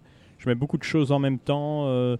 finalement, le, le, le L'Almodovar avait un bon, un, un bon, une bonne mise en scène aussi, euh, mais c'est pas marquant. C'est pas, c'est pas pour ça que je le récompenserais, par exemple. Donc voilà, je vous fais confiance. J'ai beaucoup entendu effectivement que le- La cause de sauvage était, euh, était le film au niveau mise en scène. Donc euh, moi, ce que je mets, c'est un peu crève-cœur parce que on commence à rentrer dans les trucs qui auraient pu être des palmes d'or, quoi, des films qui Mhm. auraient pu être une Mhm. palme d'or. Mais pour moi, la- le prix de la mise en scène, c'est Parasite. Et euh, qui, qui- qui aurait pu être une- un grand prix, un prix du jury, euh, un prix d'interprétation féminine, masculine et une palme d'or. Sans que ce soit non plus, je dis pas que c'est parfait, hein, mais, Mhm. mais c'était très très fort, quoi. Et pour moi, en termes de mise en scène, en termes de montage, en termes de rythme, en termes de- de- d'invention, euh, je le trouve plus fort que le oiseaux sauvages qui est qui, qui- a ju- pas juste une belle photo, mais qui tire beaucoup de ses qualités de sa belle photographie et de ses beaux plans, mais Parasite avec quelque chose que je trouve de plus fort encore, ne serait-ce que dans le genre, quoi, de, nous plonger vraiment dans, cette famille ou dans ce- cette ambiance, et puis en plus ça alterne entre des moments plus comiques, des moments plus dramatiques, des moments plus d'action, ou en tout cas où, ça, où il se passe des choses, quoi. Et je trouve qu'en termes de maîtrise euh, pure, de mise en scène, euh, Parasite pour moi c'est le meilleur film euh, qu'on ait pu voir à Cannes en compétition officielle. Quoi. Effectivement, ça, ça, ça- ça peut mériter un prix la mise en scène. Personnellement, je l'ai mis plus haut dans mon palmarès. Ah. Et ouais. Euh, avant de passer au prix suivant, je vais signaler des prix qui ont déjà été attribués au moment où on enregistre euh, ce, ce podcast.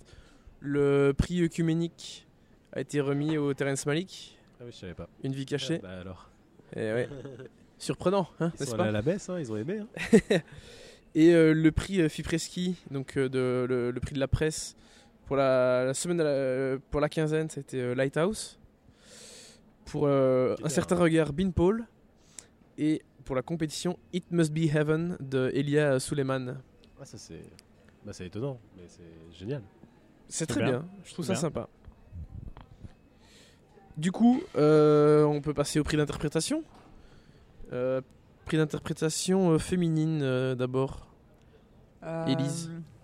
En fait, là, c'est de nouveau un peu euh, compliqué parce que j'aurais envie de le donner euh, aux actrices de La jeune fille en feu, mais j'ai très envie que ce film ait aussi un, prix, un autre prix. Donc, je dirais prix d'interprétation féminine. Oui, ou peut-être Virginie Efira dans, dans Sibyl alors, ou et Adèle Exarchopoulos. Mais hum, c'est compli- ouais, moi c'est compliqué, là j'avoue que je passe mon tour. Euh, pour moi, prix d'interprétation, effectivement, là, je vais, par contre, euh, je, vais, suivre euh, sans suivre. Euh, effectivement, je pense que les deux, mais les, deux ensemble, à mon avis, Noémie Merlan et, Adèle Hanel, ou peut-être que Noémie Merlan, je sais pas. Je sais pas qui est la plus la plus étonnante des deux, mais en tout cas, elles mériteraient toutes les deux un prix d'interprétation. C'est évident, en tout cas féminine, quoi. Moi, c'est pareil qu'Elise, elle mériterait amplement et totalement, mais en fait, moi, je l'ai mis aussi plus haut. Et pour moi, euh, il y a très peu de films cette année, on peut marquer ça. Il y a très peu de films, euh, pas féminins, mais qui ont un personnage principal féminin, qui aurait pu euh, concourir ou prétendre, en tout cas, auprès d'interprétation féminin. Moi, je pense que c'est, en tout cas pour moi, Virginie Fira dans Sibyl, qui est encore plus forte que, que dans Victoria et qui a une carrière assez remarquable en plus, surtout pour vous les Belges, parce qu'elle a commencé par la télé, elle a commencé par vraiment des trucs euh, euh, top 50, etc. Puis elle est partie sur, euh, sur, sur du cinéma, mais en faisant des films euh, on l'a qualifiée que dans tes rôles de comédie romantique un peu naze, et elle, elle s'en amuse, hein, parce que parce qu'elle, je pense qu'elle le- en a conscience, mais pendant très longtemps, elle, a- elle- elle n'avait pas beaucoup de crédibilité dans le cinéma d'auteur, on va dire. Et puis Mhm. après, elle a, elle a fait Victoria, elle a fait euh, Paul Verhoeven. Paul Verhoeven, elle. Après, elle a fait Un amour impossible aussi. Elle a fait des beaux films et, c'est une très très bonne actrice. Euh, et je pense que pour Sibyl, elle le mérite, quoi, parce qu'elle passe vraiment par plusieurs états. Et euh, même si c'est pas une, un film de performance, dans le sens où c'est jamais. euh, euh, Bah, c'est pas Léa Seydoux dans Le Déplechin euh, qui court après son César, quoi. Oui, voilà, enfin oui, voilà, ou même euh, des films en- où elle interprète un, avec une autre voix ou avec un autre physique, ou Ouais, ouais. du maquillage. C'est pas, c'est pas, c'est un film quand même euh, assez simple dans ce que ce qu'on lui demande de faire. Pas, non, pas simple, mais dans le sens euh, où il n'y a pas d'artifice, quoi. Et elle arrive quand même à être toujours juste, quoi. Elle est très très juste, elle est jamais fausse, il n'y a jamais une mauvaise note, quoi. Euh, c'est très très fort ce qu'elle fait dans Sibyl, par la justesse, quoi. Pareil, j'ai aussi mis. euh, pour moi, c'est aussi Virginie Fira, même si, clairement, si ce sont les actrices du film de Céline Sciamma, de Céline Sciamma, euh, Le portrait de la jeune fille en feu, qui, qui l'ont, c'est très bien. Mais je pense que Virginie Fira est la, la meilleure candidate, en tout cas la meilleure prétendante euh, à ce prix. Et effectivement, euh, démarrer avec Megamix, une émission télé que tu n'as pas connue, Samuel, euh, mais si tu, trouves, notre enfance. euh, si tu trouves une émission sur internet, je t'en prie, regarde-la. Passer à ensuite être prétendante à un prix d'interprétation à Cannes, c'est plutôt pas mal. Moi, je l'ai connu avec la nouvelle star. Ah oui, non, mais oui, elle a démarré avec ça chez vous, mais Voilà. elle a fait d'autres choses avant, Ouais, chez nous. J'ai entendu, j'ai entendu. Ouais. Encore pire. Euh, non, encore mieux. Pardon. si Mais bon, il faut commencer quelque bien, part. hein. oui, oui, bon. Euh, on va passer euh, bah, aux hommes du coup, prix d'interprétation euh, masculine. J'ai l'impression qu'il y a deux, peut-être trois acteurs qui se détachent un peu. Mm. Euh, vous allez me dire si, euh, si vous êtes d'accord ou pas. Personnellement, j'en pointe deux. Je pourrais pas trop dire lequel euh, plus qu'un autre parce que j'ai bien aimé les deux prestations. Même si je pense que c'est Banderas qui aurait ma préférence. Euh, Antonio Banderas dans le film de Pedro Almodovar, Douleur et gloire. Euh, et mon autre candidat, c'est Pier Francesco Favino pour euh, Le Traître de Marco Bellocchio. Voilà, vraiment les deux prestations qui se détachent au niveau des, comédiens. Même si je pense que je ne serais pas étonné que l'un de vous cite Auguste Dill pour le film de Terrence Malick, Une vie cachée. Voilà, il y a... Du coup, pour les hommes, il y a un peu plus de choix Ouais. que pour les femmes cette année. Alors que d'habitude, j'ai l'impression que c'est un peu le, le contraire. Mais euh, ouais, pas mal de, de choix euh, masculins. Moi, moi, je dirais, bah, moi, Antonio Banderas. Je, je trouve qu'il est, il est vraiment parfait. C'est un peu un espèce d'alter ego de, de Pedro Almodovar. Euh, je le trouve vraiment hyper émouvant. Et voilà, Je- oh, voilà le, le film Douleur et gloire, je le vois pas spécialement dans un autre prix. Peut-être éventuellement quand même une palme d'or, je ne sais pas. Mais je, en, en tout cas, je Accessoirement. mérite, euh, il mérite quand même il mérite un prix et, euh, et je trouve que euh, Antonio Banderas serait vraiment un excellent choix. Euh, le, je ne sais plus le nom du de l'acteur italien de, du Pierre trait. Francesco Favino. Voilà, je, oui, moi je suis moins, j'ai moins été en- embarqué par sa prestation, donc non, je reste sur euh, Banderas. Oui, moi je, je, je vous suis totalement. Euh, Je, pense que Banderas, c'est vraiment le client. Surtout que euh, j'ai envie de dire Banderas, c'est un bon acteur, vraiment un très bon acteur. Et malheureusement, j'ai l'impression qu'on lui a jamais donné vraiment sa chance. Et que là, il a une chance de, de, de faire quelque chose sur un film très très personnel, avec donc un personnage qui est, qui est empreint d'humanité, d'émotion, euh, et, et c'est un rôle très très subtil. Donc j'ai envie, j'ai presque envie de dire, il faut lui donner parce que ce serait dommage de ne pas donner à un acteur comme ça qui, qui l'a mérité déjà depuis longtemps et qui était peut-être un peu trop raccroché, je, je vais le dire à la plaisanterie, mais à Zorro euh, plutôt que, que à, d'autres choses qu'il qui, qu'il a fait qui étaient très très bonnes aussi, mais qu'on a moins remarqué. Bah, Il n'y a que Almodovar, j'ai l'impression qu'il lui a donné des rôles toute sa vie, euh, Ouais. à partir de la loi du désir, le masque de Zorro. C'est incroyable, un chef-d'œuvre. Moi, en termes de- on parle tout le temps de Banderas, donc j'ai l'impression qu'il va gagner, mais j'ai pas vu Douleur et Gloire. Donc je pourrais pas euh, Mhm. m'exprimer, mais je pense qu'il le mérite. Mm, Pour l'instant, moi, c'est c'est DiCaprio et Brad Pitt ensemble euh, dans Once Upon a Time in Hollywood. Même si le, le film a un peu déçu. Ce qu'ils font eux deux, et ça marche par paire, hein, c'est presque les mêmes personnages. Où Mhm. Ça raconte vraiment. euh, euh, c'est une, c'est- une très belle euh, métaphore, en tout cas, de l'évolution de l'époque, rien qu'à travers eux. Et c'est ça qui est intéressant dans le film de Tarantino, c'est que ce qu'on appelait la fin de l'époque des années 60, la fin de l'utopie des années 60, c'était déjà la fin d'une époque de cow-boy, de mecs un peu plus euh, à John Huston, euh, un peu plus rustre, un peu plus masculin. Et euh, la performance de DiCaprio dans ce- cet acteur qui est en angoisse de, perdre, euh, de pas de, perdre sa carrière, en tout cas de plus euh, avoir de rôle, et mêlée à celle de, de Brad Pitt qui est, qui est, qui est un cascadeur euh, qui n'a plus d'illusion sur sa carrière et qui est juste un chauffeur quoi. Je trouve qu'elles se complètent et l'un ne pourrait pas gagner sans l'autre, mais si les deux gagnent, euh, ça mériterait. Ça pourrait être sympa parce que ça, ça, ça ferait écho à des, à des doublés féminins qu'on a eu par le passé. Hein, euh, Exarchopoulos euh, avec euh, Léa Seydoux. euh, c'est vrai que ce serait sympa. Qui n'ont pas eu le, prix d'interprétation, mais la Palme d'Or. Oui, la Palme d'Or. Ouais. ouais, ouais, ouais. Mais oui, on va dire que c'est la même, euh, la même idée. Et ouais, je voulais juste rajouter parce que j'ai oublié, je l'avais mis dans mes notes, mais pour le prix du, du scénario, j'ai aussi euh, It Must Be Heaven de Elias Suleiman, que je trouve très très inventif et hilarant. Et moi j'adore ce, cet humour-là. C'est Ouais, vrai. très drôle. Et là, il arrive, il, a en fait c'est un système d'humour qui est, qui est souvent le même euh, dans le film, sont les scènes, mais il arrive toujours à trouver quelque chose de nouveau et je sais pas comment il fait. Et, et c'est incroyable ce qu'il fait vraiment. Bon, on arrive au, au top 3 là. Alors, je, je- honnêtement, je sais jamais trop les différences. Quelles sont les spécificités euh, de chaque prix? Tu sais, toi, Samuel? Bah, je sais- Alors, je sais prix pas, du c'est pas une jury. Science exemple, mais il y a prix du jury, Grand Prix, Grand Prix et et Palme. Palme d'Or. Sachant que la Palme d'Or et le Grand Prix ne peuvent pas être associés, Associé à un autre prix. un autre prix d'interprétation. Voilà, exact. Et je crois que le prix du jury c'est pareil, mais j'ai Mais, mais, mais tu sais, c'est quoi les, exige- les exigences du, du prix du jury, du Grand Prix, etc. Pour quelles raisons tu donnes le prix du jury? Pour quelles raisons tu donnes plutôt le Grand Prix? Bon, c'est un peu, c'est pas vraiment ça, mais en gros, C'est juste médaille d'or, d'argent et médaille de bronze. Voilà, c'est ça. Voilà. Mais, On est bien euh, d'accord. exact. Mais après, c'est- je crois que c'est un peu plus compliqué que ça, mais c'est vrai que le Grand Prix c'est quand même la deuxième Palme d'Or. Ça veut rien dire, mais euh, Ouais. c'est considéré tel quel, quoi. Pas la deuxième Palme d'Or, mais en tout cas le numéro 2 quoi. Mais du coup, prix du jury, euh, moi c'est un peu à contre-coeur dans le sens où j'adorerais lui donner un plus gros prix que ça, mais on peut pas donner des, gros prix à tous les films qu'on aime, malheureusement. Mais du coup, ce sera le portrait de la jeune fille en feu de Céline Sciamma.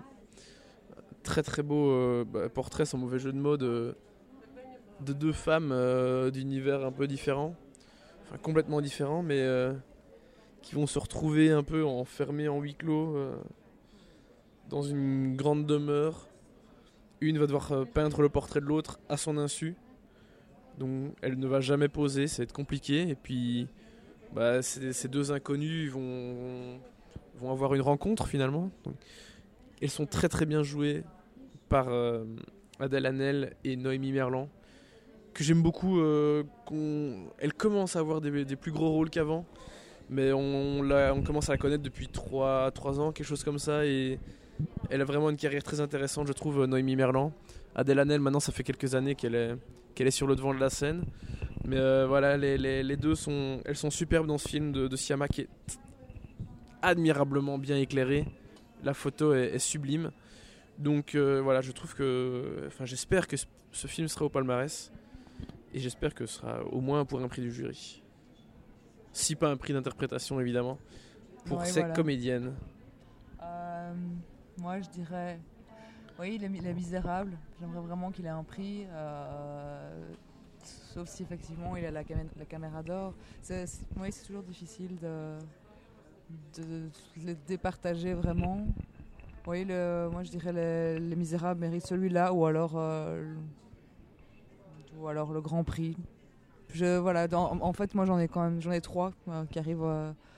J'ai en plus un top 3 et donc je serais contente si le Parasite de Bang Joon-ho euh, gagnait quelque chose, la palme peut-être, ou si le, le portrait d'une jeune, la, d'une Mais jeune globalement, en j'ai l'impression que tout le monde aura plus ou moins les trois mêmes films euh, dans le top Oui, 3. voilà. Parasite, euh, le Céline Sciamma, le portrait de la jeune fille en feu et, Et le Les Malik Misérables. pour certains. Les Misérables les, aussi. les Misérables pour d'autres éventuellement. Mais ouais, je pense qu'on a au moins 3, Ouais. max 4 films qui, Ouais. Qui seront dans les trois prix. euh, Moi, je serais effectivement plutôt euh, prix du jury Les Misérables, quoi. Effectivement, euh, grand prix euh, Parasite. Maintenant, reste à savoir à ce moment-là qui est euh, la palme. Mhm. Et là, là, c'est, ça devient, euh, ouais, ça devient plus compliqué. délicat, quoi. Ça dépend si on donne à Banderas ou si on donne Ouais. pas. Et donc, euh, il va y avoir des, je pense qu'il va y avoir des choix cornéliens au niveau du, du jury cette année. Ils vont, ils vont pas s'amuser. d'habitude parce que Ouais. parfois, en tout cas au niveau de la presse, il y a une évidence. C'est ah, c'est ce film-là qui doit avoir la palme. ouais. Comme il y avait l'année dernière, plus- comme il y avait l'année dernière. divisé.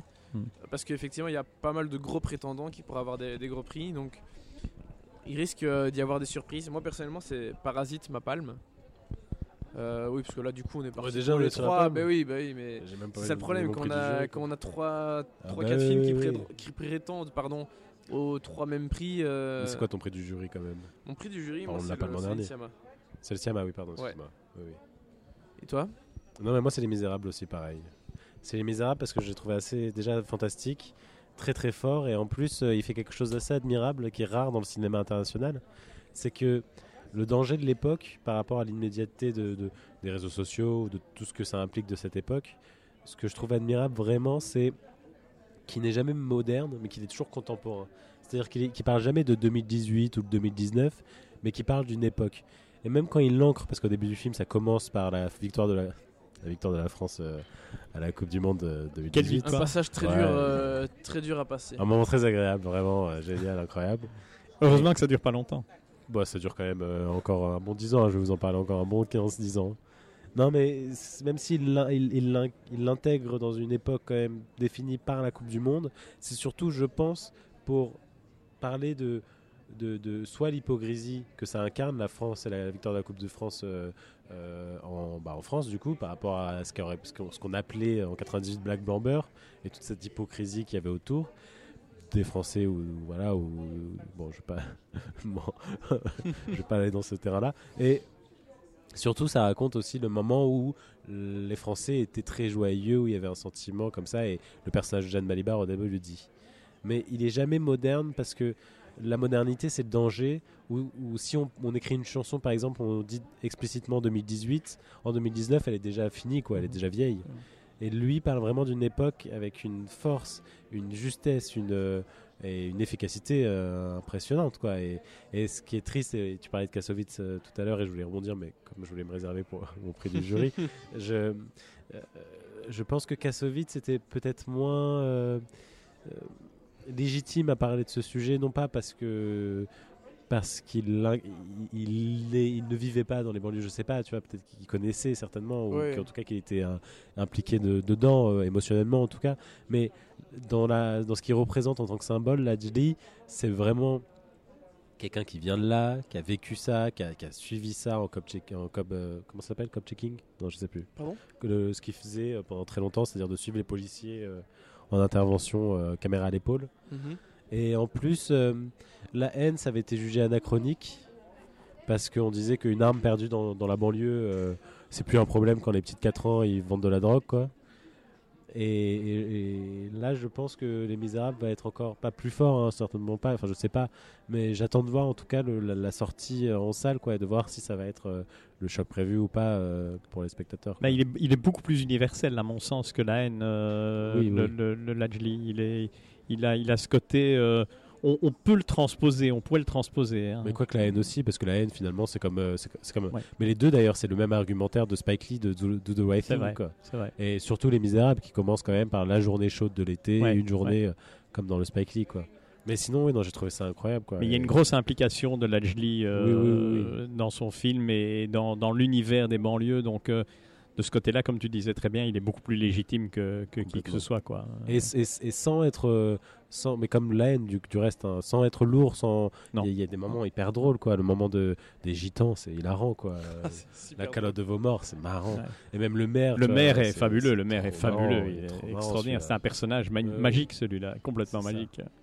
Et même, même dans ce qu'il dit des policiers, quoi, il- je trouve moins manichéen que, que, que la haine, quoi. Mm, mm. Même s'il y a un constat terrible. Le constat terrible, en vrai, c'est que la haine, entre la haine et le misérable, ça parle de la même chose. Et entre Do the Right Thing et les misérables, ça parle de la même chose. Peut-être moins que de la haine, mais la- entre la haine et les misérables, le constat est le même. Donc rien n'a changé. Donc Oui, c'est ça, en fait. C'est qu'on a l'impression que ça change, mais non, C'est ce que disait Lajli dans sa conférence. hein. Il a dit euh, Moi, ça fait 38 ans que je suis dans la banlieue, rien n'a changé. Quoi. Et ça, donc, c'est- euh, ça, c'est terrible, ça, effectivement. euh. Et c'était l'un des premiers films en compétition, donc ça annonçait quand même qu'on allait voir que des films qui disaient mais on est foutu et rien n'a changé quoi. On, on essaye de- d'y arriver, on essaye de dire on va y arriver, bah là on n'y arrive plus. Bah, on est foutu, Cannes est, terminé, donc on est foutu, en Des, fait. hein. des films optimistes en compétition, il n'y en avait pas des masses. Hein. À part Ah un non. peu le Ayla Suleiman. Oui oui celui-là à la limite c'était Euh, plus optimiste quoi. Heureusement qu'il était en dernier. euh, ouh, L'avenir Ah est pas non. joyeux joyeux. Hein. Bah, c'est- ça parle que de fin du monde quoi. Ouais. Ça parle que de fin du monde. Parasite c'est c'est que de la lutte des classes euh, sans aucune issue. Euh, le Baccarat je l'ai pas vu mais apparemment c'est C'est ça aussi. C'est- Il y a de la lutte des classes. Ça commence déjà avec le Jim Jarmusch, euh, la fin du monde, euh, parce qu'on a oublié de le dire, qui- ça parle quand même un petit peu aussi des problèmes climatiques, euh, puisque les zombies, entre autres, refont surface à cause de, de la mauvaise gestion euh, de la terre et des ressources par les, par les êtres humains. Donc euh, effectivement, je trouve que ça annonçait, ça annonçait euh, on, est dans, on est dans la merde. quoi. Bon allez, votre grand prix, parce qu'on va falloir conclure tout doucement je pense. Oui, ben moi, je, moi je, franchement, moi je dirais le Grand Prix alors au Céline Sciamma, le portrait de la, la jeune fille en feu. J'achète. Je, voilà, je- j'étais honnêtement au début, j'étais pas hyper convaincue. C'est un film en costume. J'avais l'impression qu'on avait déjà vu ça, euh, que j'allais pas être surprise. Et, euh, et à la fin, euh, ben, j'étais pratiquement en pleurs. Donc voilà, bien joué. Eric, Bah, moi, j'ai dit tout à l'heure Grand Prix euh, Parasite plutôt. euh. Parasite plutôt. D'accord. Pour moi, le Grand Prix, c'est le Terrence Malick. Ah, merci Sam. Je savais que je pouvais compter Voilà. sur toi. Ouais, on est toujours là. hein. Même si on a gagné, même si on a gagné. C'est aussi euh, mon Grand Prix, ouais. euh, Pour moi, ouais. euh, Alors, je le dis jamais pour Terrence Malick. Vraiment, Tree of Life, même la version longue que moi j'ai vue à Venise et qui est pas sortie en France ou en Belgique. Non, non, c'est sorti nulle part la version. sorti, longue. à part au Criterion à 40 euros la moitié du film. Je le dis rarement, même dans les, dans les essais un peu comme Night of Cups, que Terrence Malick doit couper. Mais je pense que dans une vie cachée, il peut couper au moins 30 minutes. hein. Voire plus, tu vois. Ah oui, parce que je- le- les 30, là, t'étais très, très inférieur à, ma- à mon pronostic. Ah oui. euh, dure il faut qu'il fasse en- euh, 2h50, c'est ça 2h48. ouais, il faut qu'il Ouais, fasse tomber en dessous des 1h30 pour que ça commence à devenir intéressant. Ouais, ouais. Euh, Peut-être pas, mais Peut-être pas une heure et demie. Parce euh, en fait, c'est assez marrant. C'est son film le plus liné- linéaire depuis. bah, Il y a la version longue de bah, Tree of Life qui est très depuis The New linéaire. World. Mais depuis The New World, exactement. Depuis le Nouveau Ouais. Monde. Ouais, parce Et- que le Tree of Life c'était quand même pas hyper. euh, C'est ça. Et moi, le seul défaut que je lui donnerais, c'est que le problème de Malik, c'est qu'il a fait beaucoup de choses déjà en très peu de temps. Il a fait beaucoup de pubs aussi. Il a été le, le style Malik a été réutilisé par centaines dans la publicité ou, ou dans les films Est-ce même. c'est le style Malik ou c'est le style euh, Chivo? Mais non, c'est c'est pas lui euh, sur euh, sur le nouveau. Non, non, bien sûr, mais euh, mais il reste dans. Il reste dans le film. Je Il pense que c'est le, style Malik parce qu'il il fait pas la même chose avec Inaritu. Hmm, ça dépend. Ouais. Dans The Revenant, tu sens quand même. euh, C'est vrai, c'est vrai. Mais en tout cas, ce style-là, le problème, c'est que à force de le répéter, ça devient plus des gimmicks. Et donc parfois, l'émotion passe pas parce que elle passe par un plan où on, on- on le voit arriver, le, le grand angle, le, le moment, et puis euh, la voix off. Father. Enfin, tous ces trucs-là, on les voit arriver. ouais, Il y a, y une, une putain de profondeur de chant dans ce film. hein. Oui, par contre. Elle est sublime. Mais, mais voilà, moi, c'est mon seul défaut avec la longueur, parce que des fois, il y a vraiment trop de plans sur la nature qui ne veulent plus rien dire, en fait. Ouais. Et, et- et par contre, quand il suit sa trame, qui est très écrite, euh, c'est la fin est c'est incroyable. Je- quand il suit la trame, c'est incroyable. Après, il y a 40 minutes, allez, on va dire 40 minutes, 45 minutes, un peu en trop, un peu en gras, qui, qui perdent en fait, qui font perdre au film un peu de puissance, quoi. Puis tout le message mystique qu'il y a vers la fin, là, les une heure mystiques, ça c'est, ça c'est quand même. euh, Pénible. c'est, oui, c'est ce qui, c'est ce qui m'insupporte le plus chez Malik. Mais voilà, bon, euh, ouais, voilà, pareil. Et moi, je dis je retirerais plus que 20 minutes. Moi, je retirerais. Je pense, il aurait pu dire la même chose en 1h50. euh, voilà. S'il y avait un prix pour le meilleur dodo, moi, je le, je le décerne à Malik sans aucun souci. Ce- ces images sont splendides, sa musique aussi. Et il y a toujours un moment où je trouve que c'est totalement soporifique. Donc, voilà. C'était euh, James Newton euh, Howard, hein, la musique, non? Ah, tu sais pas. Ok, d'accord. Je pense que c'était lui. Mais, euh, Non, non, je sais vérifier. pas. Je sais que la chef opératrice, euh, bah, c'est une- c'est- c'est- je sais pas son nom, mais je sais que c'est la première fois qu'elle travaille avec Malik. Et, je trouve qu'elle fait un excellent travail parce que par- passer après euh, Emmanuel Lubezki, euh, c'est pas facile parce que c'est vraiment l'un des meilleurs chefs opérateurs au monde. Quoi. Clairement. Il a eu euh, trois Oscars de suite quand même. Ah bah, euh, il a eu trois Oscars, il s'est barré. hein. Gravity, euh, Birdman et. euh, Et bah, The Revenant. Et The Revenant, ouais. Ouais, ouais, ouais, ouais. Non, non, mais euh, oui, pour moi, ça reste quand même. En fait, j'aurais pu mettre Parasite en Grand Prix et prix du jury euh, euh, Les Misérables ou quoi, ou en égalité, tu vois, Les Misérables. Et... Mais je pense qu'on peut pas donner moins qu'un Grand Prix à Malik. Ne serait-ce que pour le prestige, quoi. Effectivement. Voilà, c'est un peu difficile de concevoir ça. Euh, Eric, je pense pas que tu aies dit le Grand Prix, hein, toi aussi Si, j'ai dit. Ah oui, Parasite. Parasite. Oui, juste. Du coup, Du coup, euh, transition, moi, palme. Parasite. Voilà. Moi, pour moi, c'est la palme. yes. Je trouve que Alléluia. je trouve qu'il est...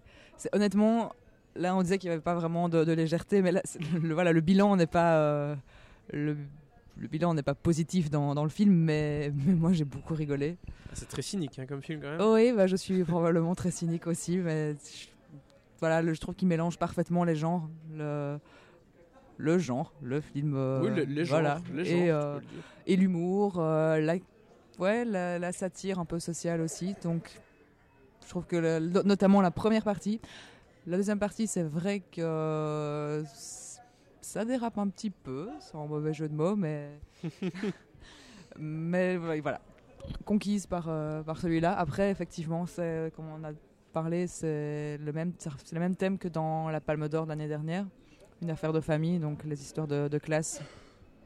Euh, les histoires de classe et de, de conflits, mais je pense pas qu'ils vont spécialement tenir compte de, de ça. Le film est bien, donc. Ouais, je pense pas non plus, effectivement. Eric. Mais moi, je suis dans un nœud, comme j'avais expliqué avant, puisque je mettais Banderas euh, en. Ah oui. Voilà, et, et, et j'aurais mis la palme sur, euh, sur le, Sur le Gloria, sur l'Almodovar. Parce qu'au début, je disais il n'aura jamais la palme parce que c'est un film beaucoup trop personnel. Et je me disais que c'est difficile de récompenser parfois des films personnels euh, pour le jury, c'est plus difficile.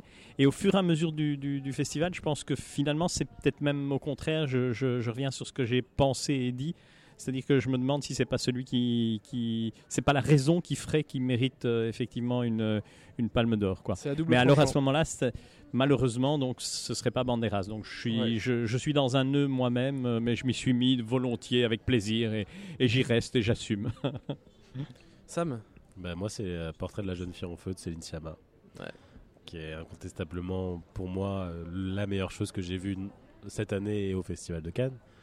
Et je trouve que même la, première heure que beaucoup disent un peu longue, je la trouve incroyable. Et, ce qu'elle réussit à faire, à passer dans l'émotion, c'est un peu cliché de dire ça, mais sans, forcément passer par le dialogue. Et, en fait, tout est, non pas calculé, mais tout est là pour une raison et tout fonctionne. Quoi. Des fois, il y a des dialogues qui peuvent être très écrits, même comment ils le, dans, la façon de les, dire. Et je trouve que ça fonctionne. Et Il y, a des- il y a des belles phrases euh, sur, la, sur la liberté, sur le fait d'être euh, d'être marié à cette époque, puis surtout euh, l'homosexualité de l'époque, quoi. Qu'est-ce que ça voulait dire? Et elle tombe jamais dans la Ça pourrait être une très belle réponse à Keshish, quoi. Elle tombe Ouais. jamais dans la vulgarité, elle tombe jamais dans le. Et- Et, et si je me permets de rajouter un truc, ce qui est marrant, elle l'a dit dans la conférence de presse, elle dit pour elle c'est un film sur le regard. Oui. Et, et c'est, oh, tu parlais du Keshi justement, où là le regard est, est, pas. est- est assez vil et assez euh, et, et justement elle elle arrive à faire un film sur le regard mais sans qu'il y ait aucune vulgarité C'est aucune ça. chose c'est au contraire tout ce plaisir de ce regard euh, entre entre ces deux femmes et le regard de tout parce que c'est pas que les deux femmes qui, qui se regardent Oui, et la c'est- méfiance aussi parfois. c'est c'est vraiment très très très bien rendu et elle a réussi. Elle, et ce qui est remarquable, elle l'a dit dans la conférence de presse, et je trouve quand un- quelqu'un donne ses intentions et que tu vois que ses intentions sont bien celles qui sont passées dans le film, tu peux dire qu'une seule chose, tu peux, tirer, tu peux dire je tire mon chapeau parce Oui. qu'elle l'a voulu, elle l'a fait et ça passe. Donc, Non, euh, complètement. voilà. Non, mais c'est un fantasme de, de cinéaste, je pense, de faire un film où euh, 30 minutes auraient pu être euh, sont évitées, ne serait-ce que parce qu'en fait, il y a eu un regard euh, filmé de cette Mhm. manière. Mhm. C'est- incroyable et et il y a des scènes qui te qui, qui te mettent dans des états. Et moi, à la fin, en fait, à la fin, il y a un plan très étiré, très long. Et à chaque fois, je me disais, oh putain, si elle coupe là, ça va être génial. Et elle le laisse, elle le laisse. Et moi, je comprenais pas. Et je me disais, oh, c'est un peu relou. Puis il se passe quelque chose. Et bon, bah, j'ai fondu en larmes, quoi. C'était. euh, Mhm. c'était c'était tellement fort et, et tellement beau et tellement pur et tellement euh, sensible. C'est- pour moi vraiment. Et pourtant, il y, a eu le- y a eu des événements à Cannes. Il y a eu le Tarantino, tu vois. On pourrait peut-être en parler, mais je sais pas. Mais il y a- il y a eu des, des films quand même de réalisateurs confirmés. Et je trouve que Siama, qui a une carrière remarquable, hein, qui a fait que des très très bons films pour moi, même en scénariste. euh, Naissance des pieuvres, euh, Ma vie de courgette, euh, Bande de filles. Je trouve ça tout, tout, tout, très bien. Mais là, c'est un stade et pour moi, c'est, ça- je pense pas que ça va gagner la Palme d'Or parce que ça gagnera certainement le prix d'interprétation féminine Ouais. pour les deux. Parce que si l'un, l'un gagne et pas l'autre, c'est ridicule. Ouais, ouais, ouais. Voilà, ça, ça n'a pas de sens. Mais en tout cas, c'est sûr euh, que ça repart avec quelque chose et surtout, enfin, non, c'est pas sûr en fait. Moi, j'ai peur. Mais en tout cas, c'est, pour moi le meilleur film qu'on ait vu là. hein. C'est, incontestable. Ouais, je suis assez d'accord. Euh, moi, je pense qu'on on va conclure quand même. C'est vrai qu'on peut, on pourrait dire encore plein de choses. On pourrait Oui, parler oui. des réalisateurs qui ont un peu déçu, Bah ouais, des Dolan, etc. Euh, Ira Sachs, Ira Sachs, qui a beaucoup déçu. Frankie. Tarantino aussi. Tarantino, qui a un peu déçu peu déçu, également, les- même s'il signe un très bon film. Oui, oui, non, mais Non mais ça, Et- Thibaut, il a déçu parce que t'as attendu 7 heures, 8 heures, c'est c'est tout, ça c'est... Non, ne même commence pas comme ça, ne Mais commence pas. C'est un film que Non, j'ai mais je hâte, rigole, je euh, j'ai hâte de revoir. Avec le nouveau montage. Surtout qu'il sera remonté très probablement. Mais euh, Il sera plus je, loin, pardon. je, je sais pas ce que j'attendais, peut-être pas exa- peut-être pas ça exactement, mais euh, voilà, je, je sais pas trop. Et au final, euh, c'était un mouet, un mouet de très bonne qualité, mais un, un mouet quand même. Donc voilà, je pense qu'on va pas. euh, Non, non. Bref, on va devoir couper. Parce que malheureusement, on a il y des en a choses qui à des faire. avions à Il y en a qui doivent rentrer déjà à Bruxelles. Déjà, hélas. Eh oui. Avec ce beau soleil, franchement, je resterais bien là encore un petit peu, mais Mais En on te l'a tout cas, demandé, en plus, en plus tu devais ranger, en plus tu devais ranger tout l'appartement, euh, voilà. et- Ouais. non, C'est vrai que vas-y, vas-y Elise, il faut, il faut que tu ailles ranger là. c'était pas ce En tout cas, euh, c'était un plaisir de vous avoir tous dans cette émission. Merci Eric, Elise et Samuel. Merci. Pour l'invitation. Euh, et on se reverra euh, bientôt, peut-être à Venise. Certainement Samuel, à C'est vrai Venise. qu'on se- on se voit pas souvent, Sam, mais euh, Bah non, Venise, non, bah oui, Venise, Venise. euh, ça va. Venise. Rendez-vous Moi j'attends, j'attends euh, Scorsese. Hein. Ah, ça serait Ah, bien. Il y a les rumeurs, il y a les rumeurs. Moi, pour moi, il viendra pas parce qu'il fait pas un festival depuis des années, même pour Silence, pour le Loup de Wall Street. Ouais, mais, enfin, euh, silence. Ah, mais silence, il- c'était un peu mal mis. euh, euh, un- il aurait pu aller à Berlin, film. mais c'était compliqué. ouais. Mais on attend le Scorsese. Voilà, on ouais. attend Scorsese. Et on entend les 30 minutes de queue, pas les 5 heures de queue pour le Scorsese. Ouais. Exact. Voilà, Venise. Bon, allez. euh, Là, 1h30 pour le, le Tarantino, allez, hein, à la semble la limite. péter. Voilà. Parce qu'elle est rose. Ouais. Bref, un grand merci à tous Ah, merci. et euh, à bientôt. à À bientôt. À bientôt.